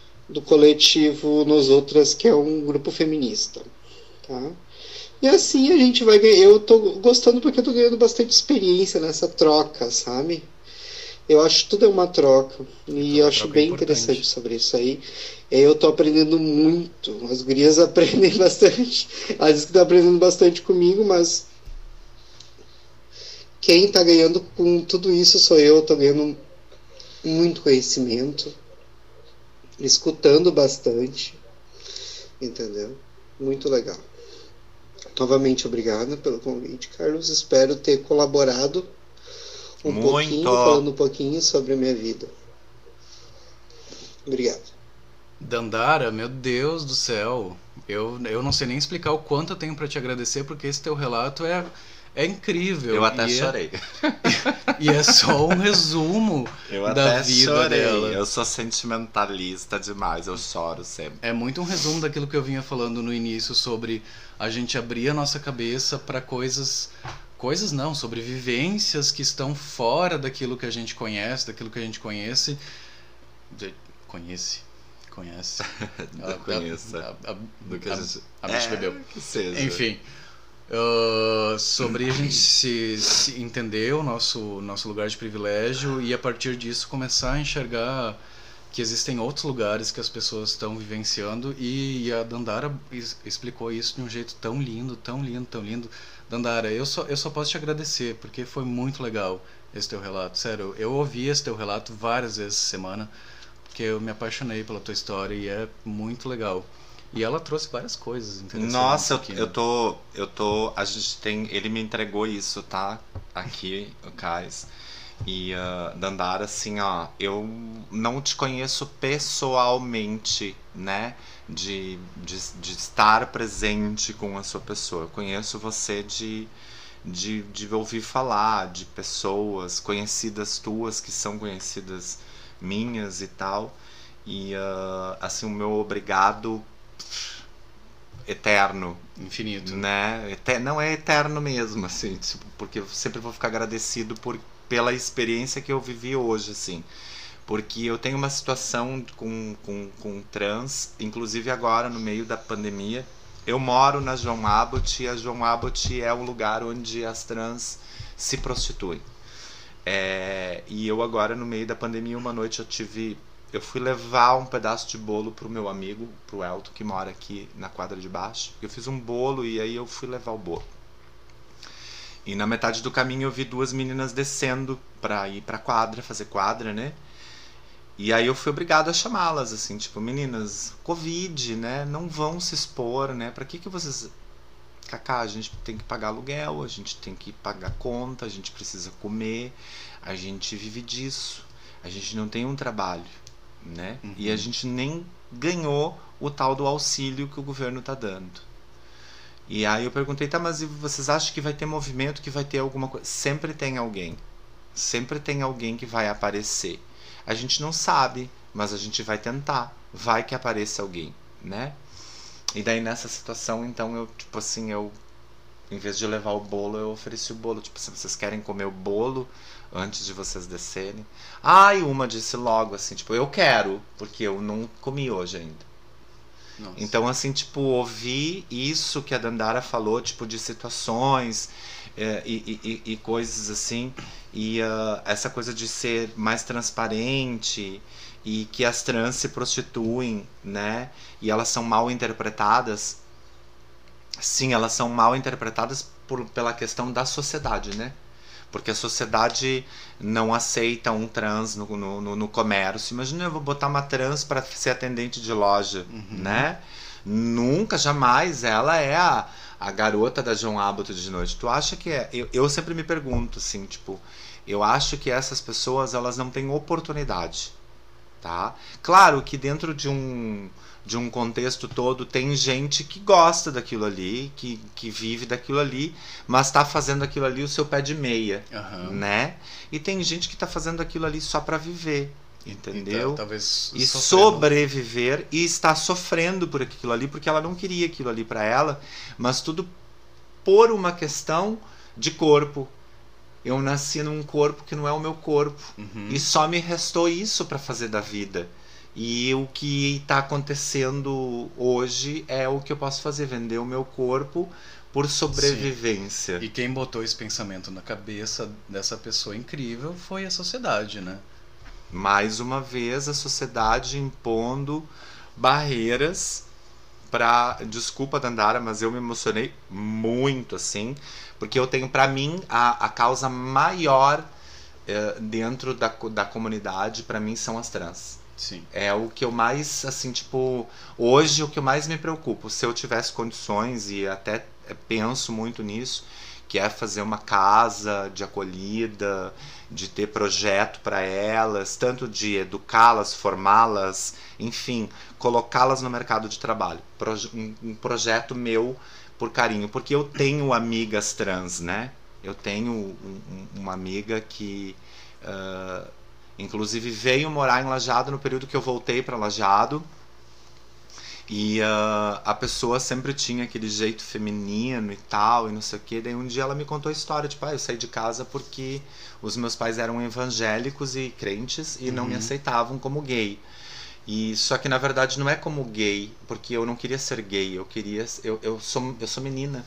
Uhum. e Sou uma tipo mulher assim, hétero. sabe aquela coisa, Dandara, sabe ela quando se é, explica aqui como uma sabe mulher quando hétero, né? é o que ela explicou. Tu sabe quando a pessoa se olha no espelho e ela se vê lá num corpo que não é aquele corpo dela? Uhum. E tu e tu de fora, tu olha pro corpo da pessoa e tu diz: "Meu Deus, tu tem um corpo de menina". Sim. Tu não é um menino, tu tem corpo de menina, tem cinturinha, tem peitinho, tem. é, desculpa o- a- as colocações, assim, do jeito que eu tô colocando, mas, tipo, é dessa maneira que eu vejo, sabe? Sim. A pessoa não, não, não tá no lugar certo, no corpo certo, na hora certa, né? Sim. E, ah, e essa pessoa foi embora, ela foi embora para São Paulo, saiu de Lajado, foi embora para São Paulo. E lá em São Paulo fui visitá-la duas, três vezes, naquela coisa de auxílio, de tá tudo bem, precisa de alguma coisa. E a pessoa de lá resolveu voltar para a cidade dela, que é Salvador. E lá em Salvador ela se formou como cabeleireira, me liga todos os dias. Eu trabalhei contigo, trabalhou comigo, né? Porque eu trouxe essa pessoa para mim, né? Que eu tenho Uhum. essa coisa de trazer as pessoas para mim. A madrinha. A madrinha.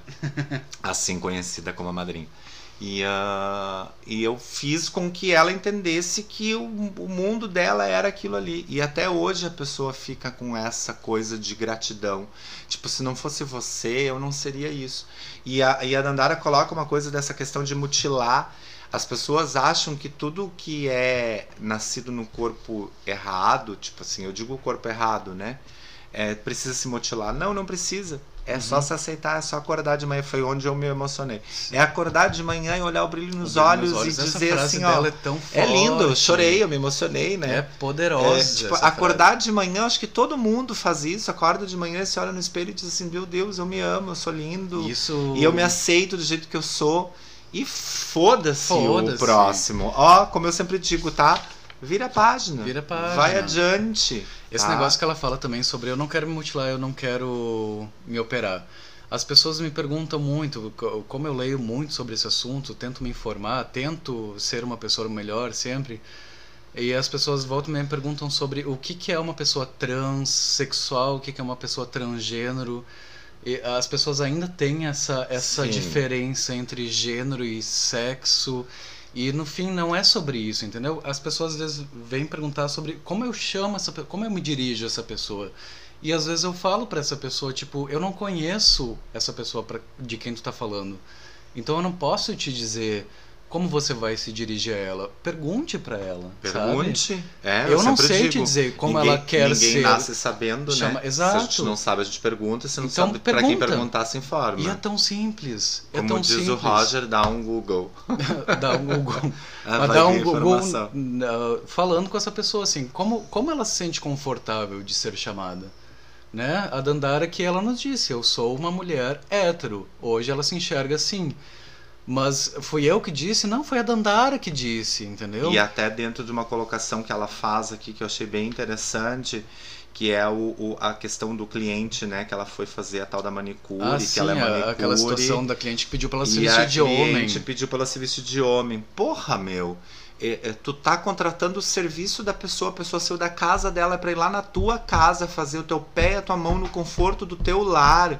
A pessoa se dispôs a fazer isso, esse é o trabalho dela. Uhum.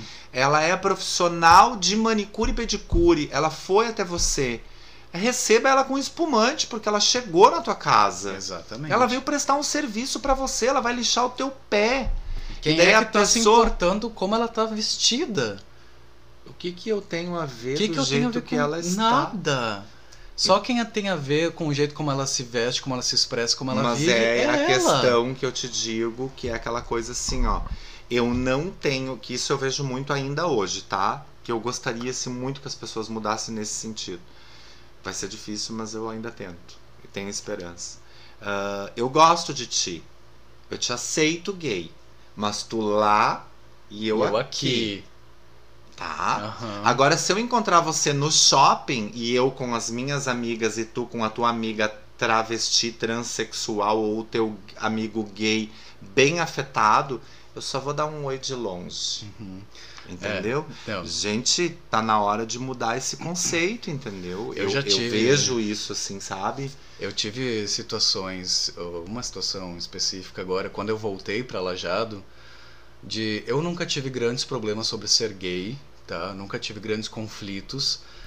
Tirando agora quando eu voltei pra Lajado que eu comecei a enxergar algumas coisas, algumas situações, e uma delas foi de uma pessoa Não dá pra ficar que que chegou que foi uma das primeiras pessoas para quem eu contei que eu era gay. E começou a existir um certo conflito e eu falei opa o que que tá acontecendo? E ela me falou me falou explicitamente assim que não tava tudo bem no momento que você tava lá em Porto Alegre a gente tava aqui e a gente nem não não tava tendo esse convívio agora que a gente tá tendo esse convívio eu eu, eu já tô achando que não tá mais tão bem então é isso que tu falou assim Até ali tá bom. Depois Enquanto eu não tô dali- te enxergando, tá É. ótimo. É como eu tenho. A eu partir tenho- do momento que eu tô convivendo eu, contigo, eu gosto já não de sei. ouvir do meu cliente assim, às vezes que ele diz assim, tipo assim. ah, eu te admiro porque tu não é afetado. Aquela. tam- tam- eu- Podemos Né? entrar naquela velha Eu admiração gosto do da bicha eu, padrão. eu né? gosto de ti, te, te respeito porque tu não é afetado. Gente, sendo afetado, não sendo afetado, sendo enfim, qualquer coisa.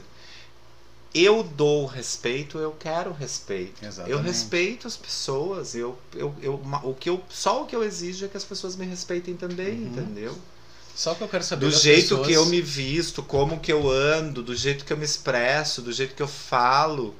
Isso não diz respeito às outras pessoas, isso diz respeito a mim, é o meu ser, é o meu eu. Por isso que eu digo, respeitem a pessoa que gosta de, da árvore, deixa ela gostar da Deixa. árvore. Isso muda alguma coisa na tua vida? Ela gostar da árvore? Não. Então não interfere, só respeita. É, Deixa é, assim. é o que eu acho que a gente mais precisa hoje, né? É assim, ó. É, é o respeito. Exato, gente. Você tá feliz? Tá feliz. Eu tô feliz, eu tô feliz. Então vamos Eu tô ficar. feliz também, eu na né? minha felicidade. Quem não viu aí a Gilda que chegou aqui, tá? E a Gilda tá ansiosíssima Gilda. pra sentar Gente, aqui na cadeira. A Gilda é a filha do Kaká linda e ela tá aqui participando da live. Vocês que estão ouvindo agora no Spotify não estão vendo a Gilda, mas ela é linda. E essa essa garota. E a Gilda também tem toda uma história, né? Tem toda uma história de É. rua, de viver na rua, É. de ser tirada da rua, de receber vamos fazer um amor. episódio com a Gilda. Vamos fazer Gilda, um você fala com comigo, Gilda. Mas é isso mesmo, assim. Muito obrigado, Dandara. O teu depoimento foi, assim, tipo. Incrível. Incrível, assim, tipo. Eh, pode parecer até um pouco assim, tipo, uh, para mim um pouco demais, mas pra mim é o meu dodói hoje, são as trans. Se eu pudesse fazer um mundo novo só de trans para as trans, eu faria. Porque eu acho que no meio do, do, do- de- dessa comunidade cheia de, de, de letrinhas e de siglas, eh, eu acho que elas são as que mais sofrem. Sim. Porque tu sofre primeiro porque tu vem com corpo. Já vou me emocionar de novo, não quero. Tu já sofre com um corpo que não é teu, entendeu? Tu imagina tu nascer com o nariz grande e tu vive até os 30 anos sem condições de fazer uma cirurgia de nariz grande, fica com o nariz batatudo, horroroso, e aquele nariz não é meu, não me pertence. Um exemplo, tá? Aham. Exemplo, o nariz. Daí tu imagina uma pessoa que nasce e que ela tem um corpo de homem, mas ela tem uma mente e um coração de mulher. Ou um homem que nasce com corpo de. Não, uma mulher que nasce com corpo de mulher e tem uma mente de homem, um coração de homem. Entendeu? A gente não tem culpa disso, a gente não apertou aquele botão lá pra escolher, né? Não tem isso. Não. Eu até digo sempre, se eu pudesse, se tivesse o botão, eu apertaria pra ser hétero. Hétero, como é que é? Hétero, ativo, ah, hétero, ativo, ah, Homem branco, hétero, ativo, musculoso, não, não cabelo loiro, olhos azuis. que faz limpeza de pele. não, se eu tivesse a opção de apertar o botão, E com bens. eu apertaria o botão de não ser, entendeu? Por quê? Porque aquilo ali é trabalhoso, vai te dar muito trabalho na vida. É pra, Uhum. tu vai sofrer, entendeu? Preconceito, tu vai sofrer dor porque tu não vai ser aceito, tu vai ser discriminado no trabalho. Tu vai ser discriminado por uma sociedade, às vezes até por um grupo de amigos tu vai ser. Eu já tive, né? Vai, vai ser. Eu já tive grupos assim que eu entrei e tal, e que quando eu vi eu fui excluído porque, tipo assim, eu percebi que eu era uma pessoa não bem-vinda naquele grupo. Então eu fui excluída. Mas tudo bem, eu fiz o quê? Virei, a, página.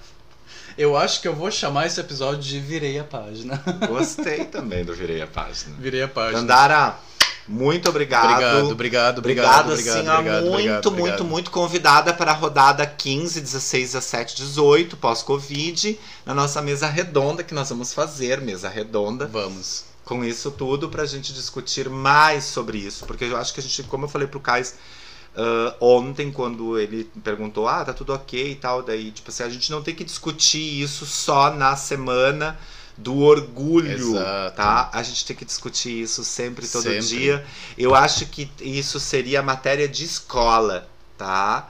Eu acho que o- o- as, a- as pessoas deveriam de receber esse tipo de informação Na escola. na escola. Tipo, como eu me lembro que eu tive na aula de ciências, na minha quarta, quinta série, o corpo humano.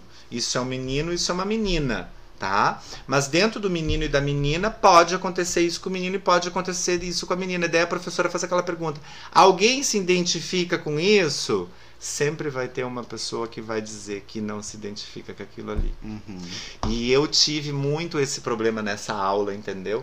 Porque eu tinha o meu pistolim, Aham. tá? Mas quando era aquela coisa tipo assim, ah, o, o menino vai fazer aquilo com a menina, tá, tá, tá, tá, né? O corpo da menina. E eu? Ô, ô, prof. Aonde eu vou, né? Nossa, isso é muito complicado. É, bem E um complicado. dia eu- isso rendeu um assunto de- das três da manhã até às seis e dez com uma amiga. e foi muito bacana, conversa de praia. Ah, infelizmente hoje a gente não vai ter esse tempo todo, mas vamos fazer Estamos a segunda esgotando. rodada. Dandara, obrigado, obrigado. Eu só sei te dizer obrigado, porque o teu relato é incrível. Gente, obrigado vocês estarem aí, né, com a gente, né, ainda. É, eu vou dar o mesmo conselho que eu falei. Voltem o episódio para ouvir de novo o relato da Dandara, porque é, incrível. Incrível. Vale a pena ouvir de novo e de novo e de novo para entender tudo que ela tá falando. Vem. Porque é muito importante. Tá, gente? E vamos pro próximo relato agora, que também é muito legal. Até daqui a pouco.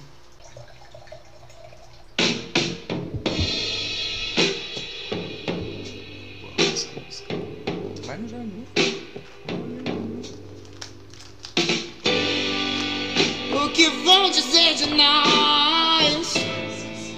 Se os pais de Deus e coisas tais, quando virem rumores do nosso amor.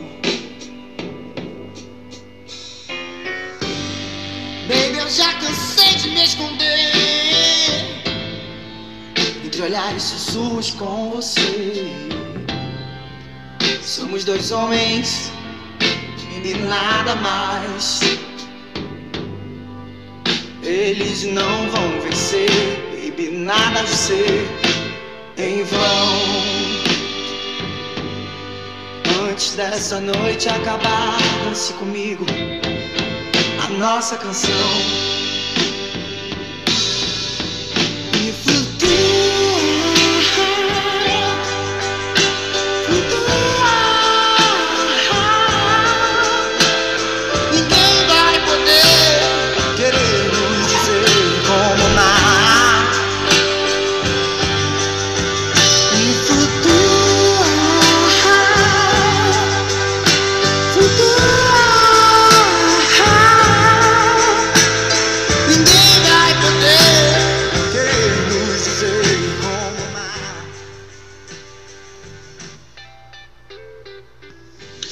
Oi, pessoal do Foda-se, tudo bom? Prazer estar aqui com vocês, viu? Ah, então, eu adoro separar a minha apresentação em dois momentos, porque no fim das contas ela, ela é uma amálgama né, de toda essa profusão criativa que eu sou. Então, eu me chamo Pedro Henrique, eu tenho 35 anos, eu sou formado em administração de empresas, tenho duas, pós-graduações, uma em gestão de marketing e a outra em produção de moda. Ah, e eu dou vida a personagem drag queen Isis James Preston, que tem mais ou menos oito anos de carreira formal aqui em Porto Alegre, Rio Grande do Sul, para quem estiver assistindo, a gente, ouvindo a gente, ai, Pedro Henrique, ouvindo a gente fora do estado, capital dos gaúchos, né? Uma cidade um pouco problemática, mas muito querida e muito boa na sua essência. E uh, a minha vocação enquanto drag é palco. Eu sou uma drag de performance, eu sou uma drag de apresentação, uh, alguma coisa de comédia, não muito, né? Uh, com um humor um pouco abrasivo, provocador, né? Em evolução, mas sempre uh, destinado, dedicado e direcionado para o bom entretenimento, né? Então, para misturar todos esses elementos em uma sentença só, eu acredito que a gente logra um pouco de êxito quando se é sucinto, direto e feliz na descrição do que se é, se faz e se sente. O processo interno sempre é uma construção. À medida que a vida vai nos colocando camadas e o nosso entendimento existencial se torna um pouquinho mais tangível, né, dentro de toda a infinitude barra finitude que a gente tem, a gente começa a se entender como parte dessa sociedade aonde nós fomos inseridos, né? Então, uh, eu sempre fui um rapaz muito efeminado ou afeminado, podem colocar o, o prefixo que preferirem. E eu tive muito essa energia desde cedo, desde muito menino, e uh, eu não sabia lidar com isso. Uh, fui vítima de inúmeras uh, chacotas na escola, de retaliações por, por causa dos amigos, né, de exclusões. Então, eu acredito que, como a maior parte dos homens né, e meninos uh, gays afeminados, né,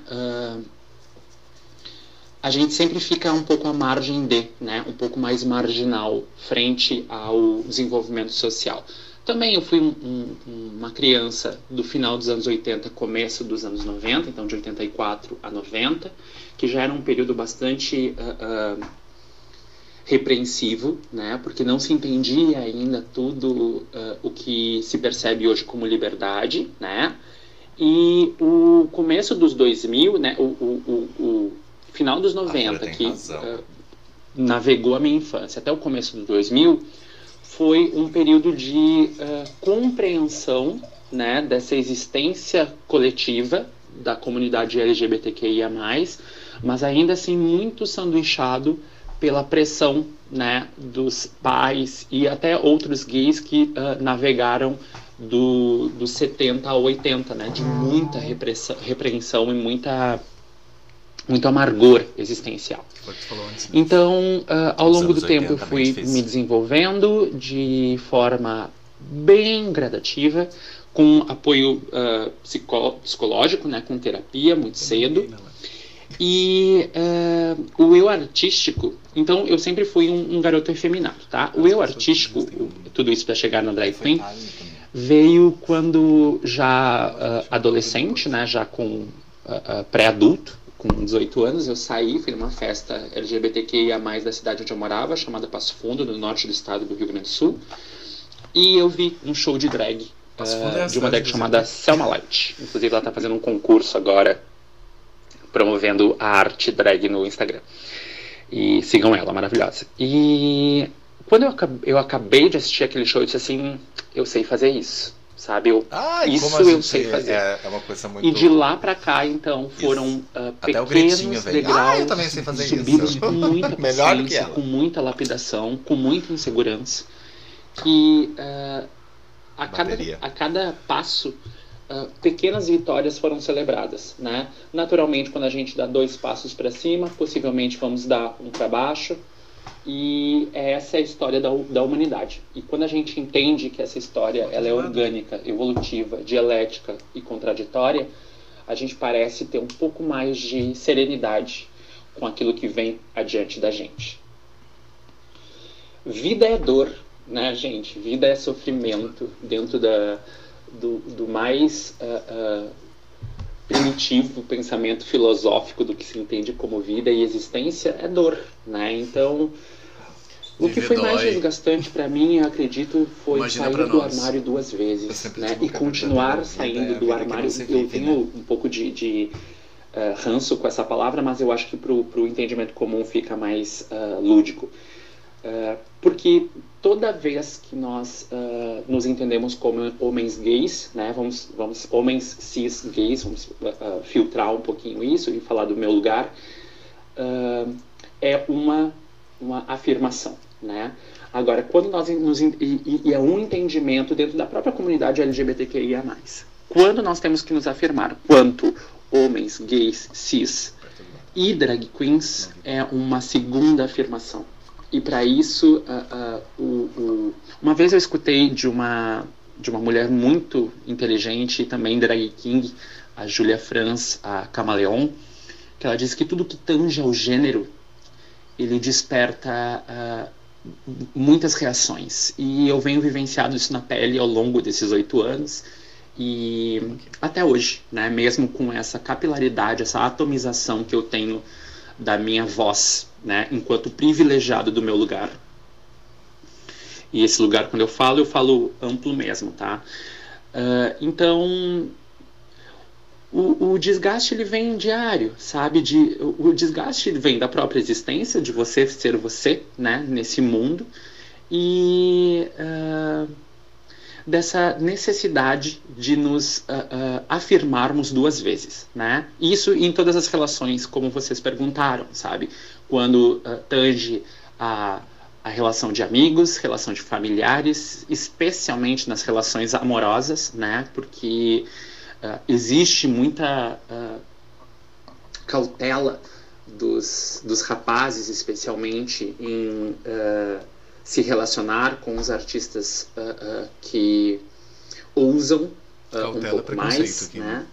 E, e fogem dessa, dessa padronização pornográfica publicitária que a gente é tão massificado por. Mas enfim, tudo isso eu acho que são componentes que fazem com que o desgaste ele se torne cansativo ao longo do tempo, mas professor sabe? Para que a próxima experiência seja atenuada e tenha maior vivência e menos uh, carga de agressividade da que veio anteriormente. Como não amar o que a gente é, né? Uh, é uma provocação, eu adoro essa palavra provocação, principalmente por causa do programa Provocações que tinha com o finado Abujanra. Adoro! É um programa que sempre me movimentava bastante. Não perdia, então, que saudade! Amar-se, né? E entender que mesmo para uma pessoa a tua existência é muito necessária, sabe? Uh, momentos incríveis da minha vida são inúmeros, eles são uh, hiper positivos e eles vêm como uma forma de chancelar todo o esforço e colocar um bálsamo sobre todo esse desgaste, né? Uh, acredito que as experiências que eu fui colocado ao longo dessa minha, abre aspas, carreira, fecha aspas, são tremendamente engrandecedoras. O contato que eu tive com grandes profissionais da minha área, da área drag queen, então, uh, grandes uh, vencedoras do, do reality show que nos movimenta hoje, a possibilidade de apresentar eventos para 900 pessoas, a possibilidade de apresentar eventos para um círculo que não é o nosso LGBTQIA, que foi muito significativo para mim, uh, de ser drag queen num lugar onde uh, a drag queen não era uh, esperada, quista ou aceita. Né? Então, quando a gente rompe esses pequenos cordões né, que nos embretam, é uma conquista muito bonita. Né? E não é pessoal não é, não é apenas o, o, o meu entendimento como sucesso. Não, quando a gente é algo em um lugar onde nada está a favor daquilo que a gente é, isso é uma vitória. Diz o, diz o Pondé em uma dos seus, uh, Luiz Felipe Pondé, uh, filósofo uh, contemporâneo, em, em, um dos seus dizeres que, e eu acho que essa frase é atribuída a outra, outra pessoa, não é dele é de um outro pensador que agora me falta a memória. Mas ser bom quando o ambiente ou tudo que está ao teu redor é bom é fácil. Ser bom quando o mundo te diz o contrário, aí está o desafio. E nessa forma e nesse galope eu prefiro levar. Eu uh, me tornar um grande uh, uh, seresteiro de pequenos momentos seria pequenar Moleque. Toda a riqueza que foi ah, esses oito anos né, de vivência enquanto ISIS. Então eu prefiro ah, generalizar, mas sem tirar o brilho de cada momento, porque foram muitos e foram muito bonitos e foram muito, ah, Chama como se diz? Ah, me falta a palavra. Foram muito relevantes para mim. Então, ah, eu adoro considerações finais. Parece uma coisa de TCC, né? Ah, eu acho que Adoro. quando a gente A ah, nossa uma vida é um eterno TCC, de meu amor. Sartre chamada O tá Serio sempre Nada, querendo uma fazer obra um- densa, clássica, que demanda um pouco da gente. E eu gosto muito de Sartre. Ah, e nessa obra ele explora dois aspectos muito profundos do, do humano, né? que é a essência e a existência. Na sociedade contemporânea do capital, a gente primeiro precisa ser existência para depois ser essência. Ah, o que isso significa? Primeiro a gente precisa compreender o nosso entorno, ah, o nosso cotidiano, a nossa comunidade e ah, moldar-se a esta forma para depois sim colocar sonhos em pauta, sonhos em, em operação. O que isso significa a, a um modo mais suave, né? Em, a- numa, num delivery de conhecimento. Rita Von Hunt, uma drag queen muito legal, usou esse termo e eu acabei eh, comprando para mim. Maravilhosa. Significa que prime- primeiro a gente precisa entender as diferenças dos outros, os pensamentos dos outros, entender as particularidades, entender talvez um pouco da historicidade que levou aquele ser humaninho ter essa opinião Entender a bagagem das e pessoas. né? aprender a serenar as- o nosso ah, narciso interno Adoro isso. para ouvir, Entender para compreender, para criar um elo. E a partir desse elo, você ah, estabelece uma isonomia das relações. Você passa a te lateralizar com o outro, não te colocando acima nem abaixo.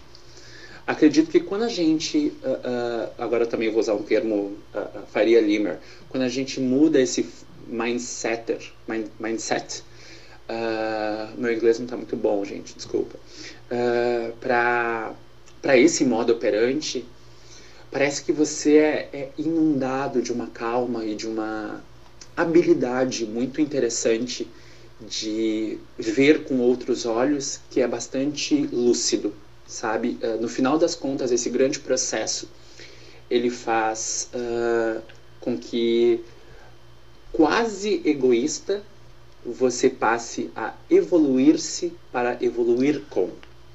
Então, tolerar o intolerante é um desafio muito grande, né? Ah, nem todas as tolerâncias merecem intolerância e nem toda intolerância também merece tolerância. É uma coisa meio Gandalf, né? Ah, quando ele está nas minas de Moria e conversa com o Frodo sobre o Smeagol. Ah, Eu eu, falei isso O- hoje. o matar eu falei isso hoje à tarde que é uma, pra Paula. uma- um, um axioma filosófico tá muito importante. Então, gente, o que, que eu posso adicionar no final?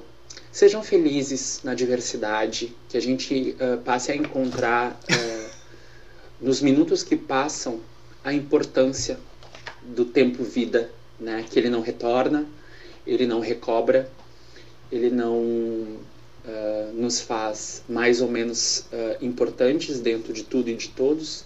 Né? Uma foto nem sempre é ah, significado de felicidade e a felicidade nem sempre consegue ser capturada em uma foto.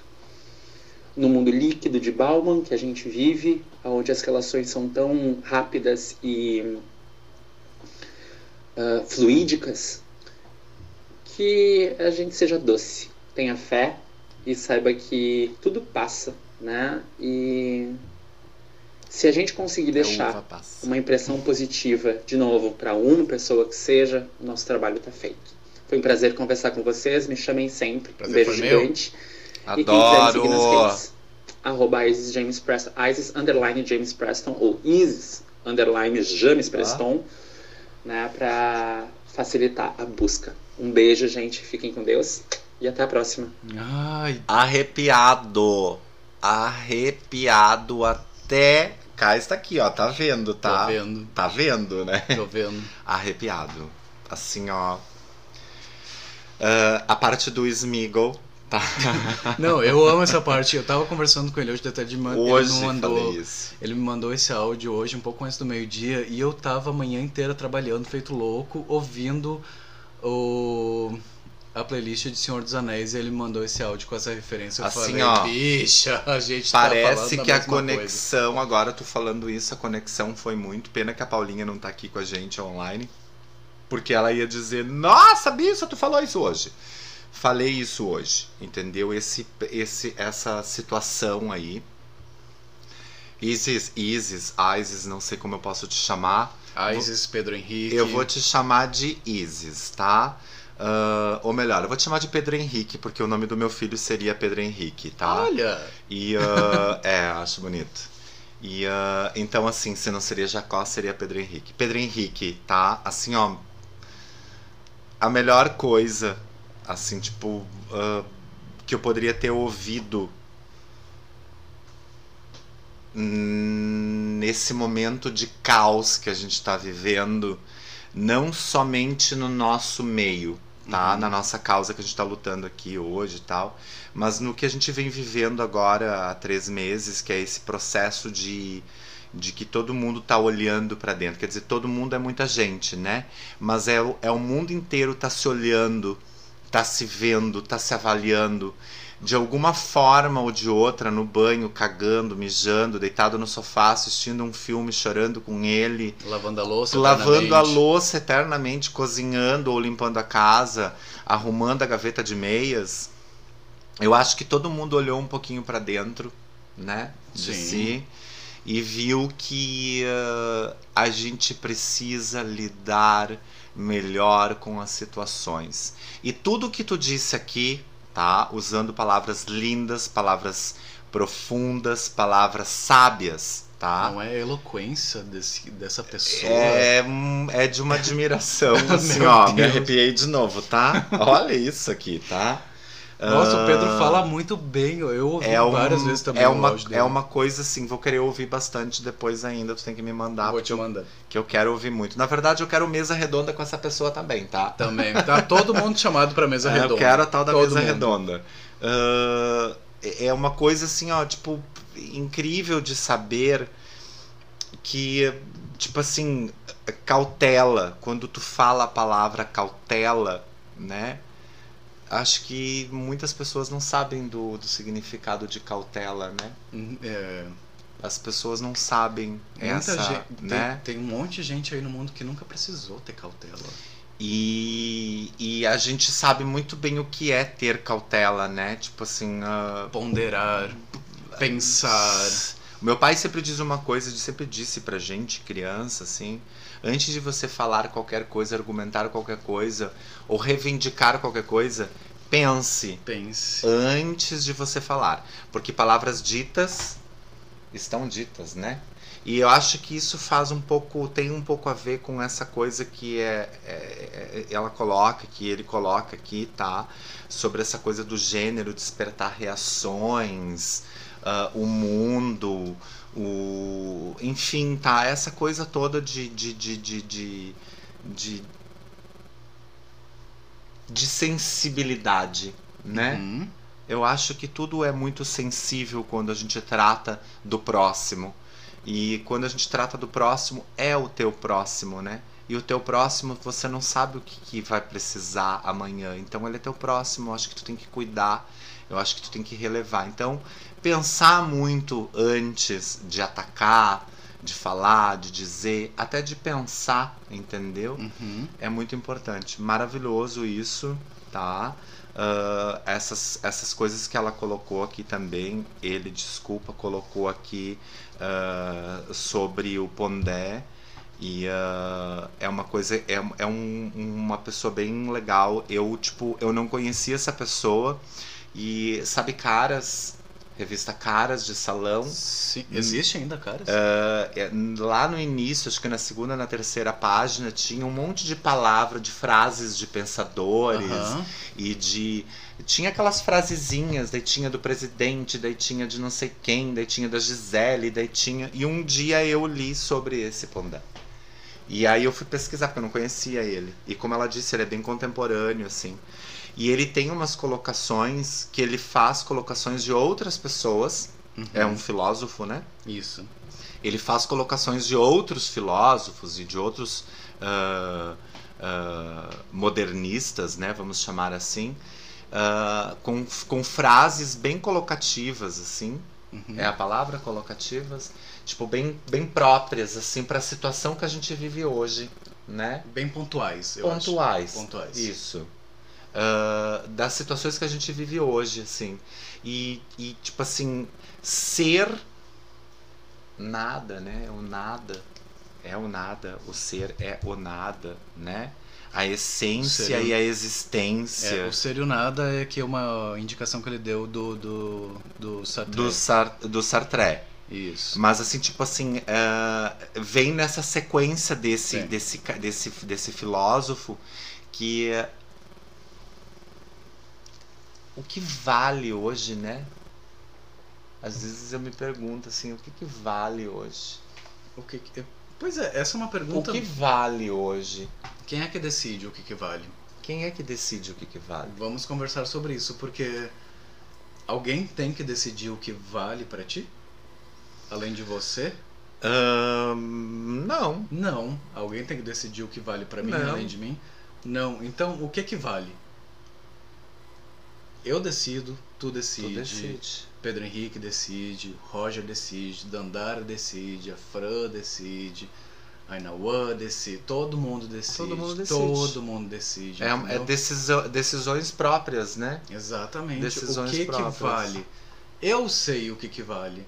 Tu sabe o que que vale. O que vale pra mim pode ser que não valha pra ti e tá tudo bem. A gente não precisa se obrigar a, a ter os mesmos valores. A gente só precisa respeitar os nossos valores. Respeito. E é isso. É, e é, ai, eu fico puto da vida porque é tão simples. Mas é, tu, já, tu, já, tu já parou pra pensar, eu, eu tive agora com uma amiga no final de semana, assim, e a gente falou muito disso, assim. Ah, essa questão, assim, do, do, do, que, do que tá valendo hoje, né? Uhum. O que tá valendo hoje? As pessoas estão diferentes, as pessoas estão mudando, as pessoas estão tendo. Nem o Roger falou lá antes, ah, eu sou ateu, mas eu vou num grupo que me respeita, que me aceita desse jeito. Enquanto isso. Ok, né? Que bom que tem um grupo, que ele tem um grupo que ele possa. Mas quantas pessoas que não têm isso Exato. e que são crucificadas todo dia Uhum. por não acreditarem em nada? Mas quem te disse que eu não acredito em nada? Uhum. Eu acredito em alguma coisa, eu acredito na formiguinha passando ali na Exato. calçada. O simples fato de você dizer que não acredita em alguma coisa já é uma crença. Você acredita que não acredita em alguma coisa. Então, assim, essa é a minha crença. A minha crença é não acreditar em nada. Ponto. Então- Eu te falei isso, você não discute. Então tá comigo. valendo. Exato. Tá valendo. É simples. E, e aí, tipo assim, pra aquela pessoa é aquilo? Pra aquela pessoa é aquilo? Então deu? Valeu? É isso aí, deu. Acho que tá acabando a nossa bateria, tá? Eu acho que tá acabando a nossa Ah, não, bateria. desligou aqui, ó. É, mas tá acabando, né? Não tem ainda um pouquinho, 55. Agora a gente tá no papo da live, tá, gente? Mas enfim, voltando. E é isso. A Isis deixou várias reflexões filosóficas Assim, agora, ó, Pedro Henrique, convidado, quer dizer, eu, eu sou convidado e estou fazendo um convite, tá? pra tal da mesa redonda que a gente não sabe ainda qual vai ser o episódio. 15, 20, 22, 25, já tô aumentando, né? Ah, Tipo, vai, pós-pandemia, tá? Faremos esse encontro, será assim, ó.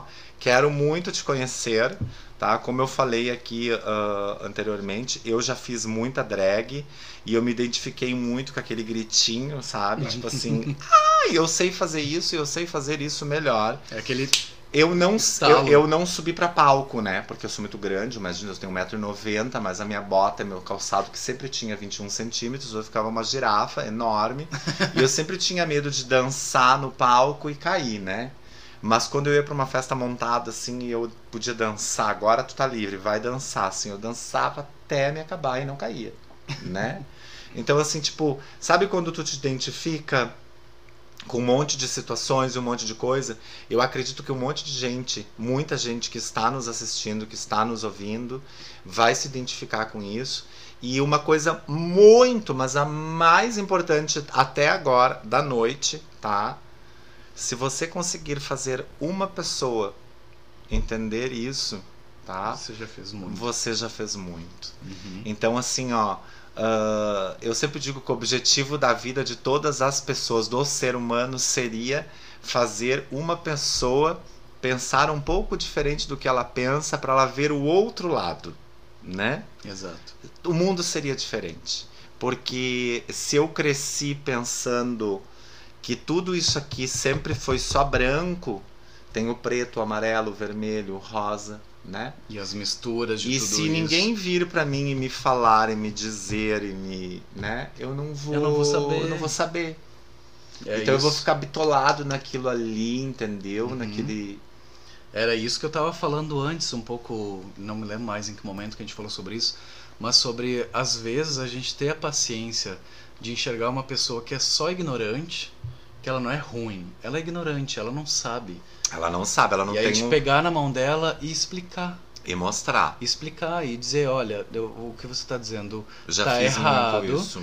mas ah, é assim o, o, modo como eu penso, né? Você não é poderia, nem né? o modo que eu penso.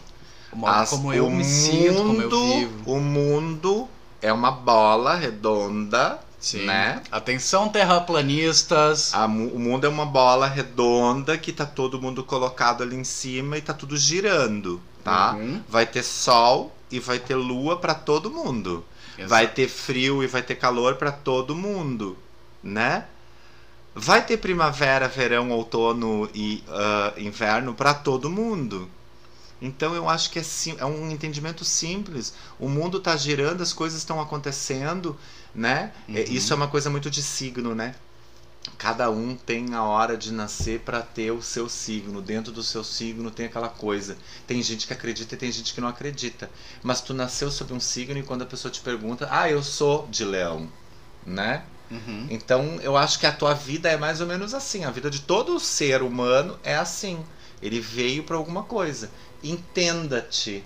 Entenda, se aprofunde, Vá lá, pense, vê você para, dentro pensa, de se você. entenda e saia e, e se exponha e, e se entenda e se mostre, porque isso é tão bom, é tão bom. Maravilhoso, assim, É, tão- tipo. é uma sensação que não dá nem pra explicar quando tu consegue sair des- de- dessa coisa assim eh, resguardada. Não sei se resguardada é a palavra certa, mas É, É pode tão dizer gostoso. resguardado, porque você não tá guardado, você está é resguardado. Você está se resguardando, exato. É, E é tão gostoso, a sensação é tão maravilhosa. Isso não vale só agora. tu já viveu aquilo ali, tu todo já mundo. viu aquilo ali, e daí tu foi lá e te. Não vale só pra, pra, pra gente da comunidade LGBTQIA, vale pra todo mundo. Se você tem um desejo ali que está resguardado e, guardado e, e parado, fala em voz alta, fala isso pra alguém. E isso vai te trazer sensações que você nunca vai ter algo parecido na sua vida. Não é só sobre ser quem você é, é sobre coisas que você sente, é sobre coisas que você deseja, é sobre coisas que você quer fazer, é sobre tanta coisa que hoje a gente está aqui falando sobre a nossa comunidade, mas é sobre muitas áreas da vida e, e façam isso, por favor, façam isso, saiam. Isso saiam, aí, Adri, saiam. é bem isso mesmo, é, é ter empatia, sempre, né? Eu acho que todo mundo, todo mundo gosta, né? Todo mundo gosta de ser bem tratado, todo mundo gosta de ser bem recebido. Eu gosto. Todo mundo gosta do bom gosto, todo mundo gosta de. Todo mundo gosta, né? Se todo mundo gosta, vamos ser simpáticos, vamos ser amorosos, vamos distribuir isso. Acho que o mundo tá precisando de, amor, mais. Mais. de amor demais. E, e eu vejo hoje, assim, né? Tipo, fugindo um pouco. ah, o, o planeta tá chorando, né? O planeta tá doente, a gente vê que ele tá doente, que tá precisando de mais. Uhum. E a gente sente isso. Daí às vezes eu me pergunto como é, como é que aquela pessoa não tá vendo isso, que ela não tá sentindo isso, né? Eu preciso fazer alguma coisa. Tá longe do meu alcance de fazer ela ver. Ela não tá no meu meio, não tá no meu, no meu ciclo. Eu só vi aquilo ali acontecer. De alguma maneira, de alguma forma, tem, vai ter alguma coisa que vai acontecer que ela vai. Por quê? Porque eu mandei essa energia. Essa energia. Né? Questão de energia. Energia, né? De E novo, gente- sobre o que você acredita, né? É. Você acredita em energia, manda energia. Mano, energia. Eu acredito chegando. muito nisso. Acredito que é o que a gente tava falando aqui hoje, tá? Que a gente Uhum. começou depois disso aqui, eu quero guardar essa folha. Guarde. Porque, tipo assim, hoje aconteceu isso, eu fiz um, um comentário sobre o que o Pedro falou aqui, entendeu? Tipo assim, aquela conversa do Valdemar lá na montanha, do Frodo com o. Do Gandalf. do Gandalf com o. com o Smeagol, né? O Frodo sobre o Smeagol. do Frodo sobre o Smeagol. Já, né? Misturou. já misturou tudo. Mas enfim, essa citação que veio hoje, que veio aqui, aconteceu contigo, aconteceu comigo, é uma energia, É né? energia, É energia. E eu acho que todo mundo acredita que a positividade é algo fundamental para o ser humano, né? É. Ser positivo, pensar positivo, nós vamos ter positividade, coisas boas. Super. Parabéns, adorei. Amei. Amei isso Amei. aqui. Tá? Na verdade, eu tô amando isso aqui, tá? Tem um próximo que eu posso vir de novo, só vou convidado. Sim.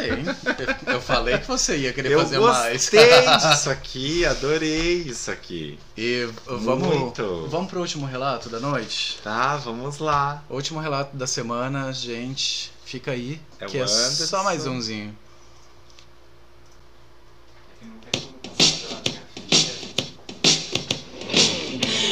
Was never the way I planned, not my intention. I got so brave, drink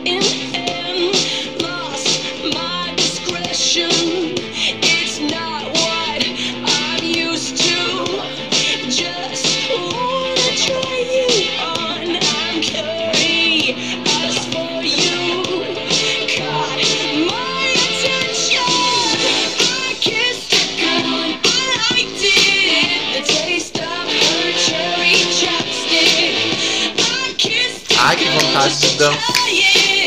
Tá? Só com aquele estrobo na cara. Abre o volume. It felt so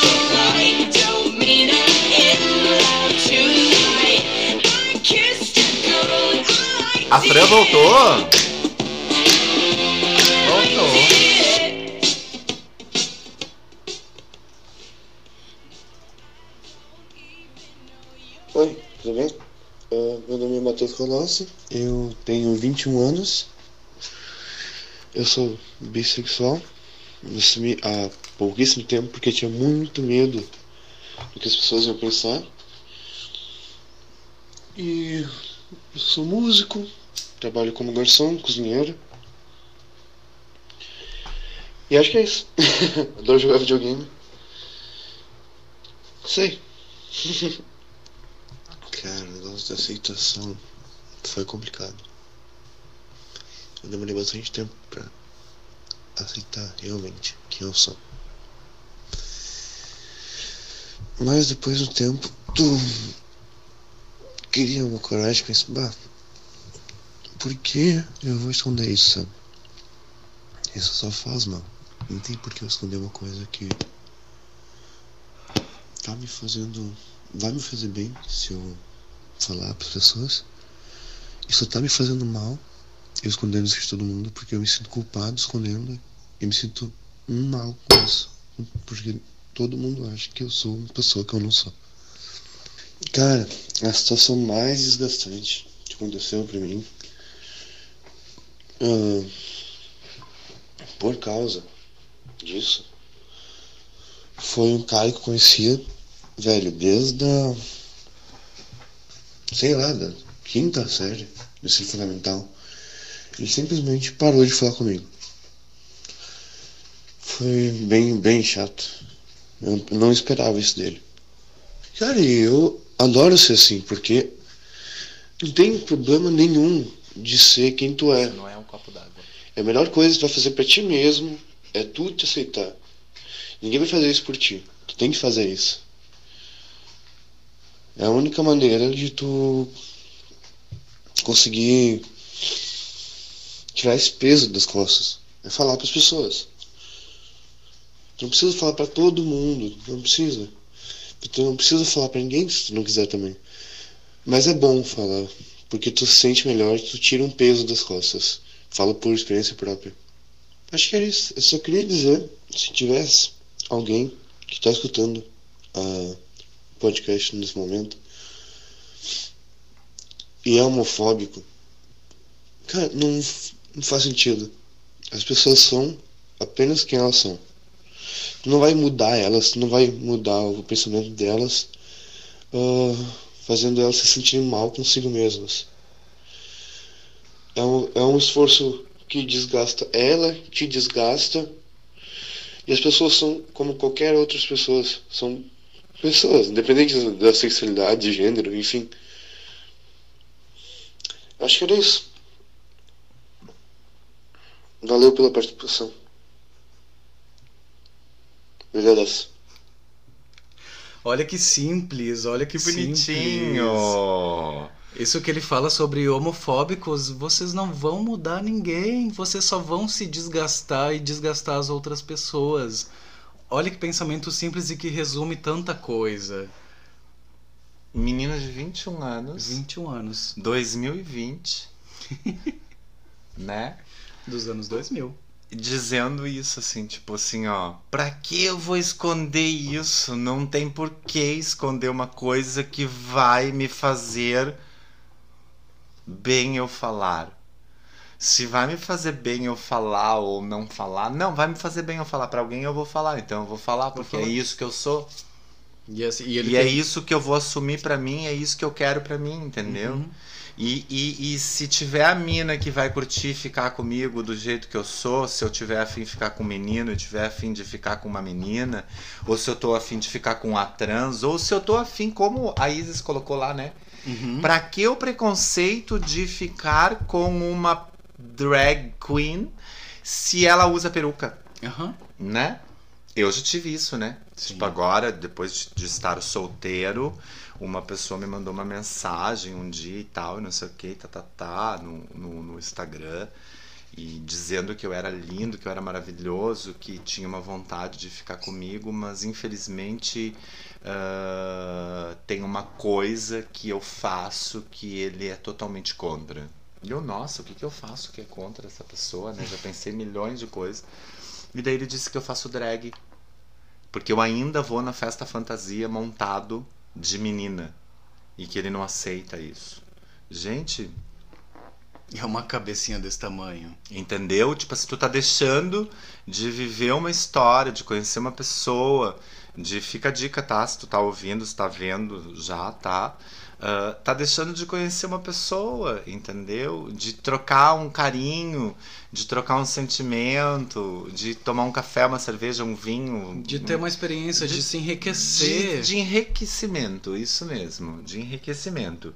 De, de, de, de compartilhar a história, entendeu? Porque, tipo, a minha drag queen é um personagem. É o que eu tô fazendo pra ir ali, fazer o negócio. Tirando a peruca, eu continuo sendo eu, Eleandro Eli, o Kaká, entendeu? Essa pessoa, tá? É, é isso que eu sou, entendeu? Então, assim, tipo, olha que fácil isso aqui, o melhor. tipo, uma coisa assim, ó. É simples. re- resumido, simples.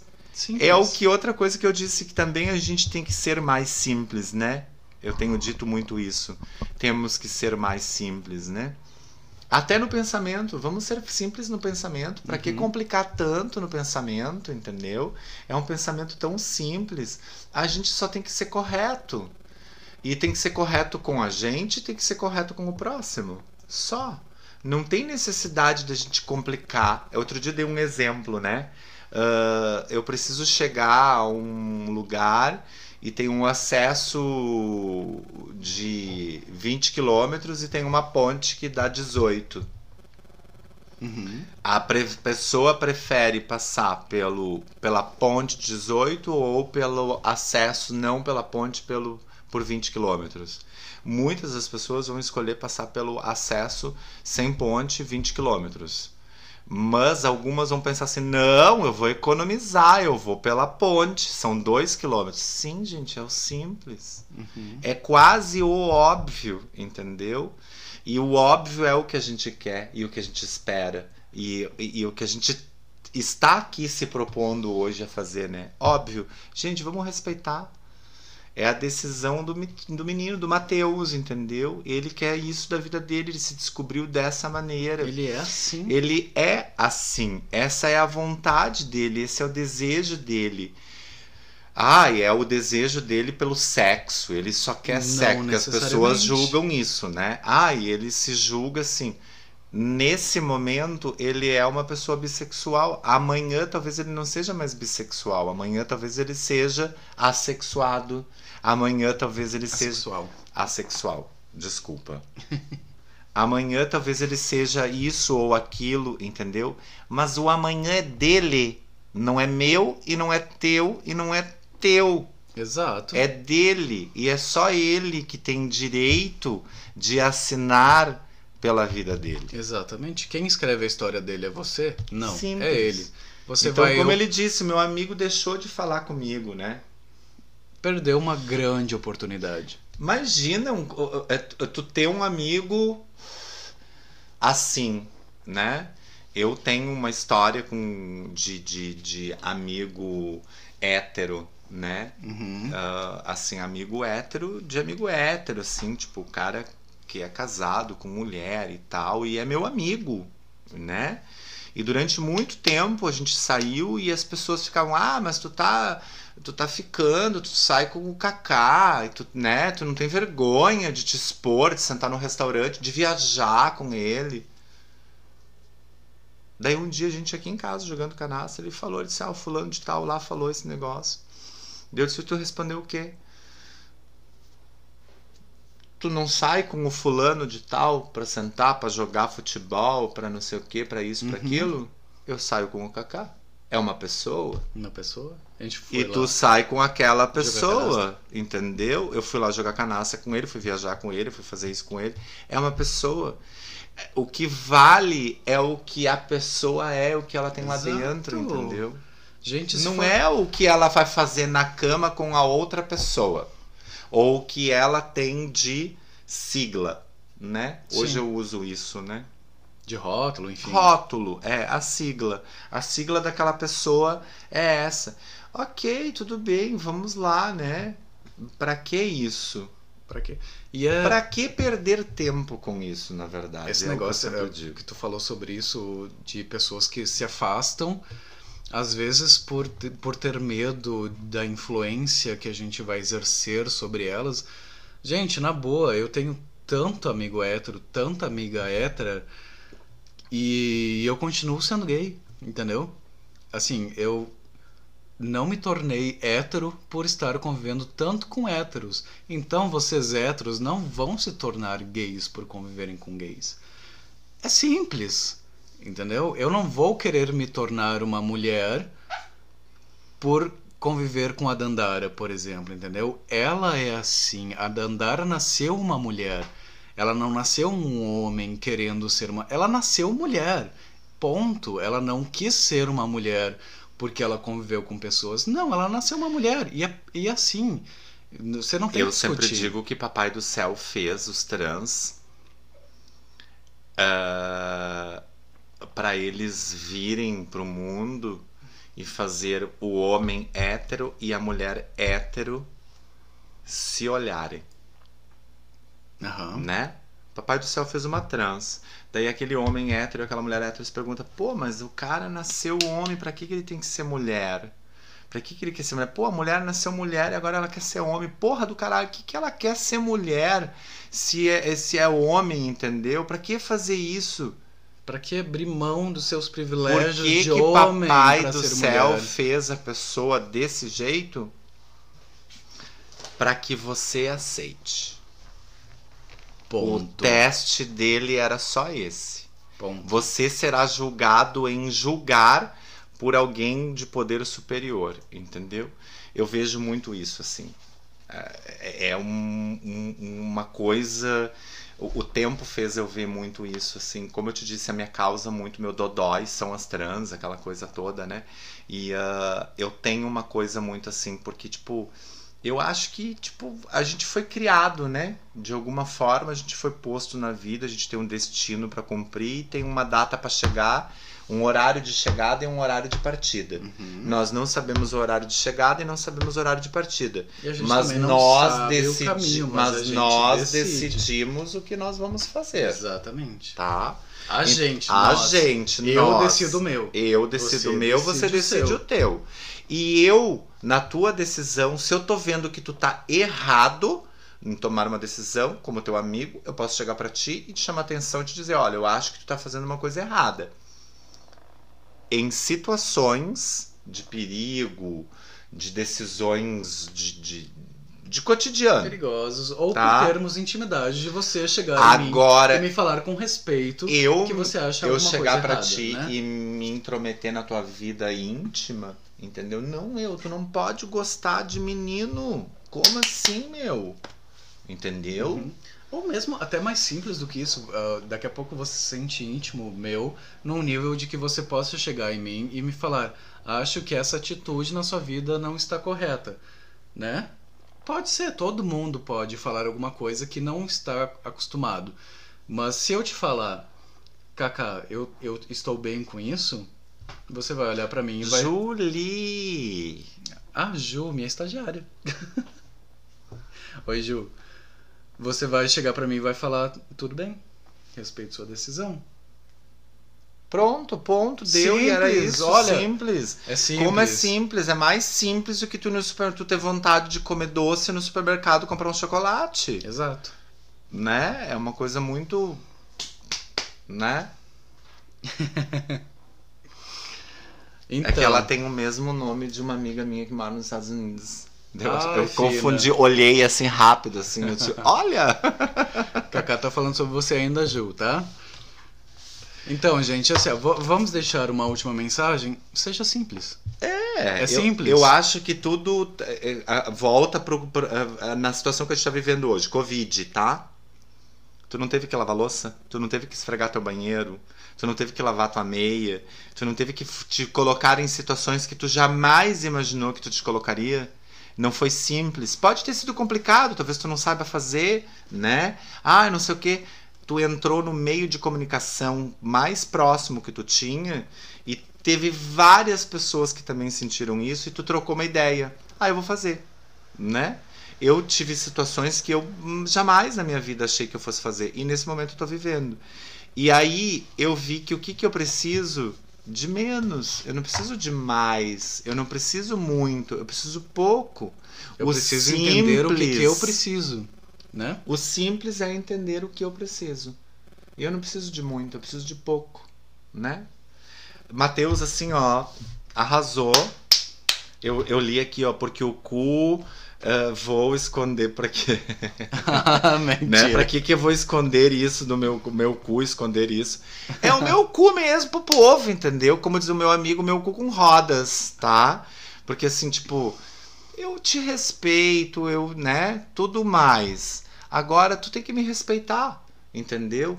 Porque eu não, eu não tô te agredindo Exato. em nenhum tipo de situação. Tô te atrapalhando? Não tô. não tô então, te atrapalhando. Me deixa. Vamos ser felizes. Não quer me apoiar? E eu acho que tu- Tudo bem, médio, mas você precisa me respeitar. En- Entendeu? É simples, é simples. Você não entende o que eu estou vivendo? Tudo bem. Tudo bem, médio. Mas você não vai aceitar o que eu estou vivendo, você vai tentar atrapalhar a minha vivência, aí a gente vai se ver em algum lugar e a gente vai se enfrentar. É assim.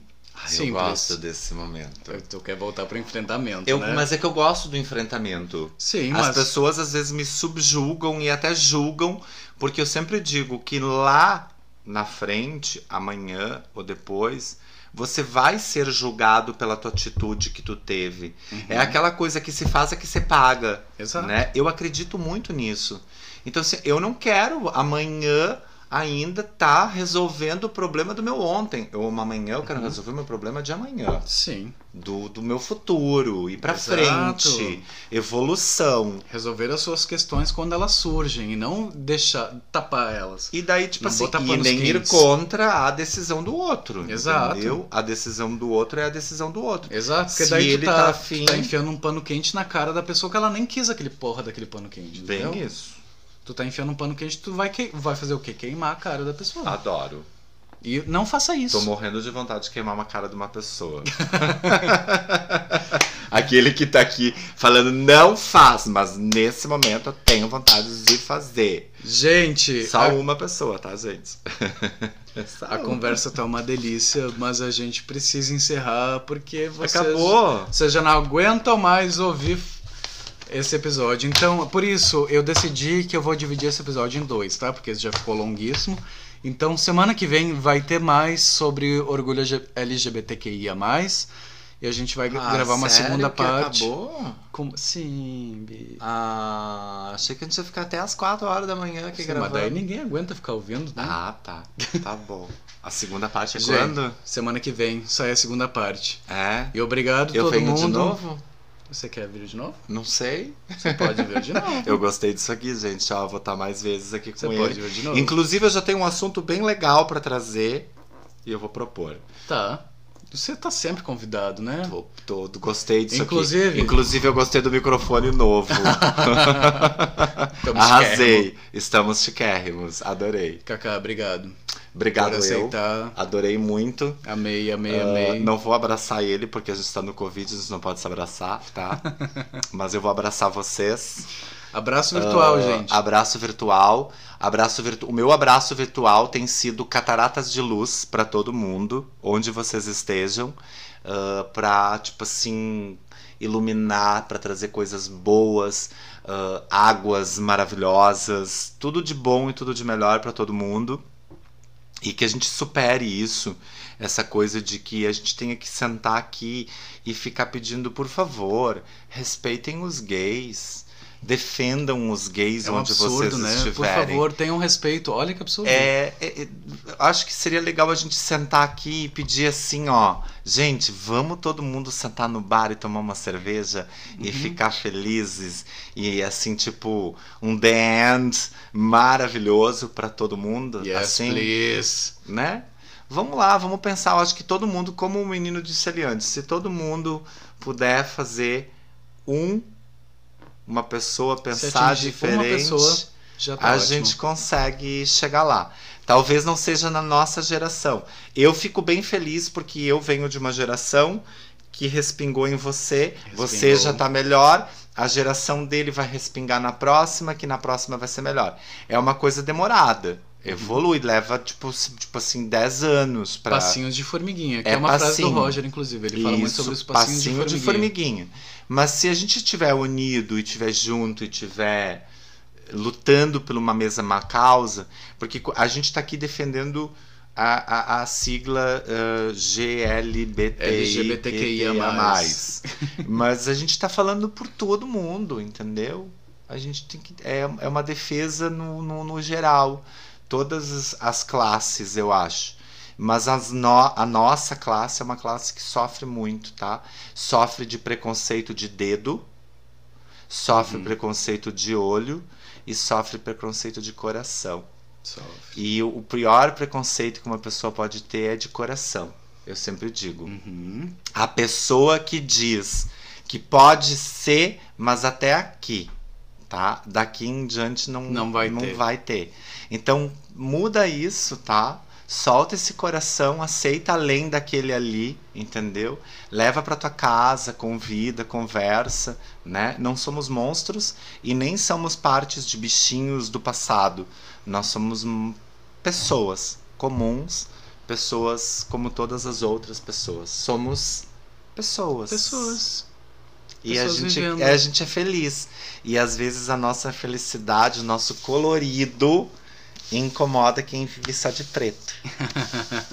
Linda. Tá bom? Gente, obrigado. Um beijo. E fica aí nossa mensagem para vocês serem felizes. Vão ser felizes, gente. Vão ser felizes. Vamos ser felizes. E, e foda-se, foda-se. Manda Ai, teu foda-se. Eu adoro. Joga teu foda-se bem, bem carregado. Foda-se.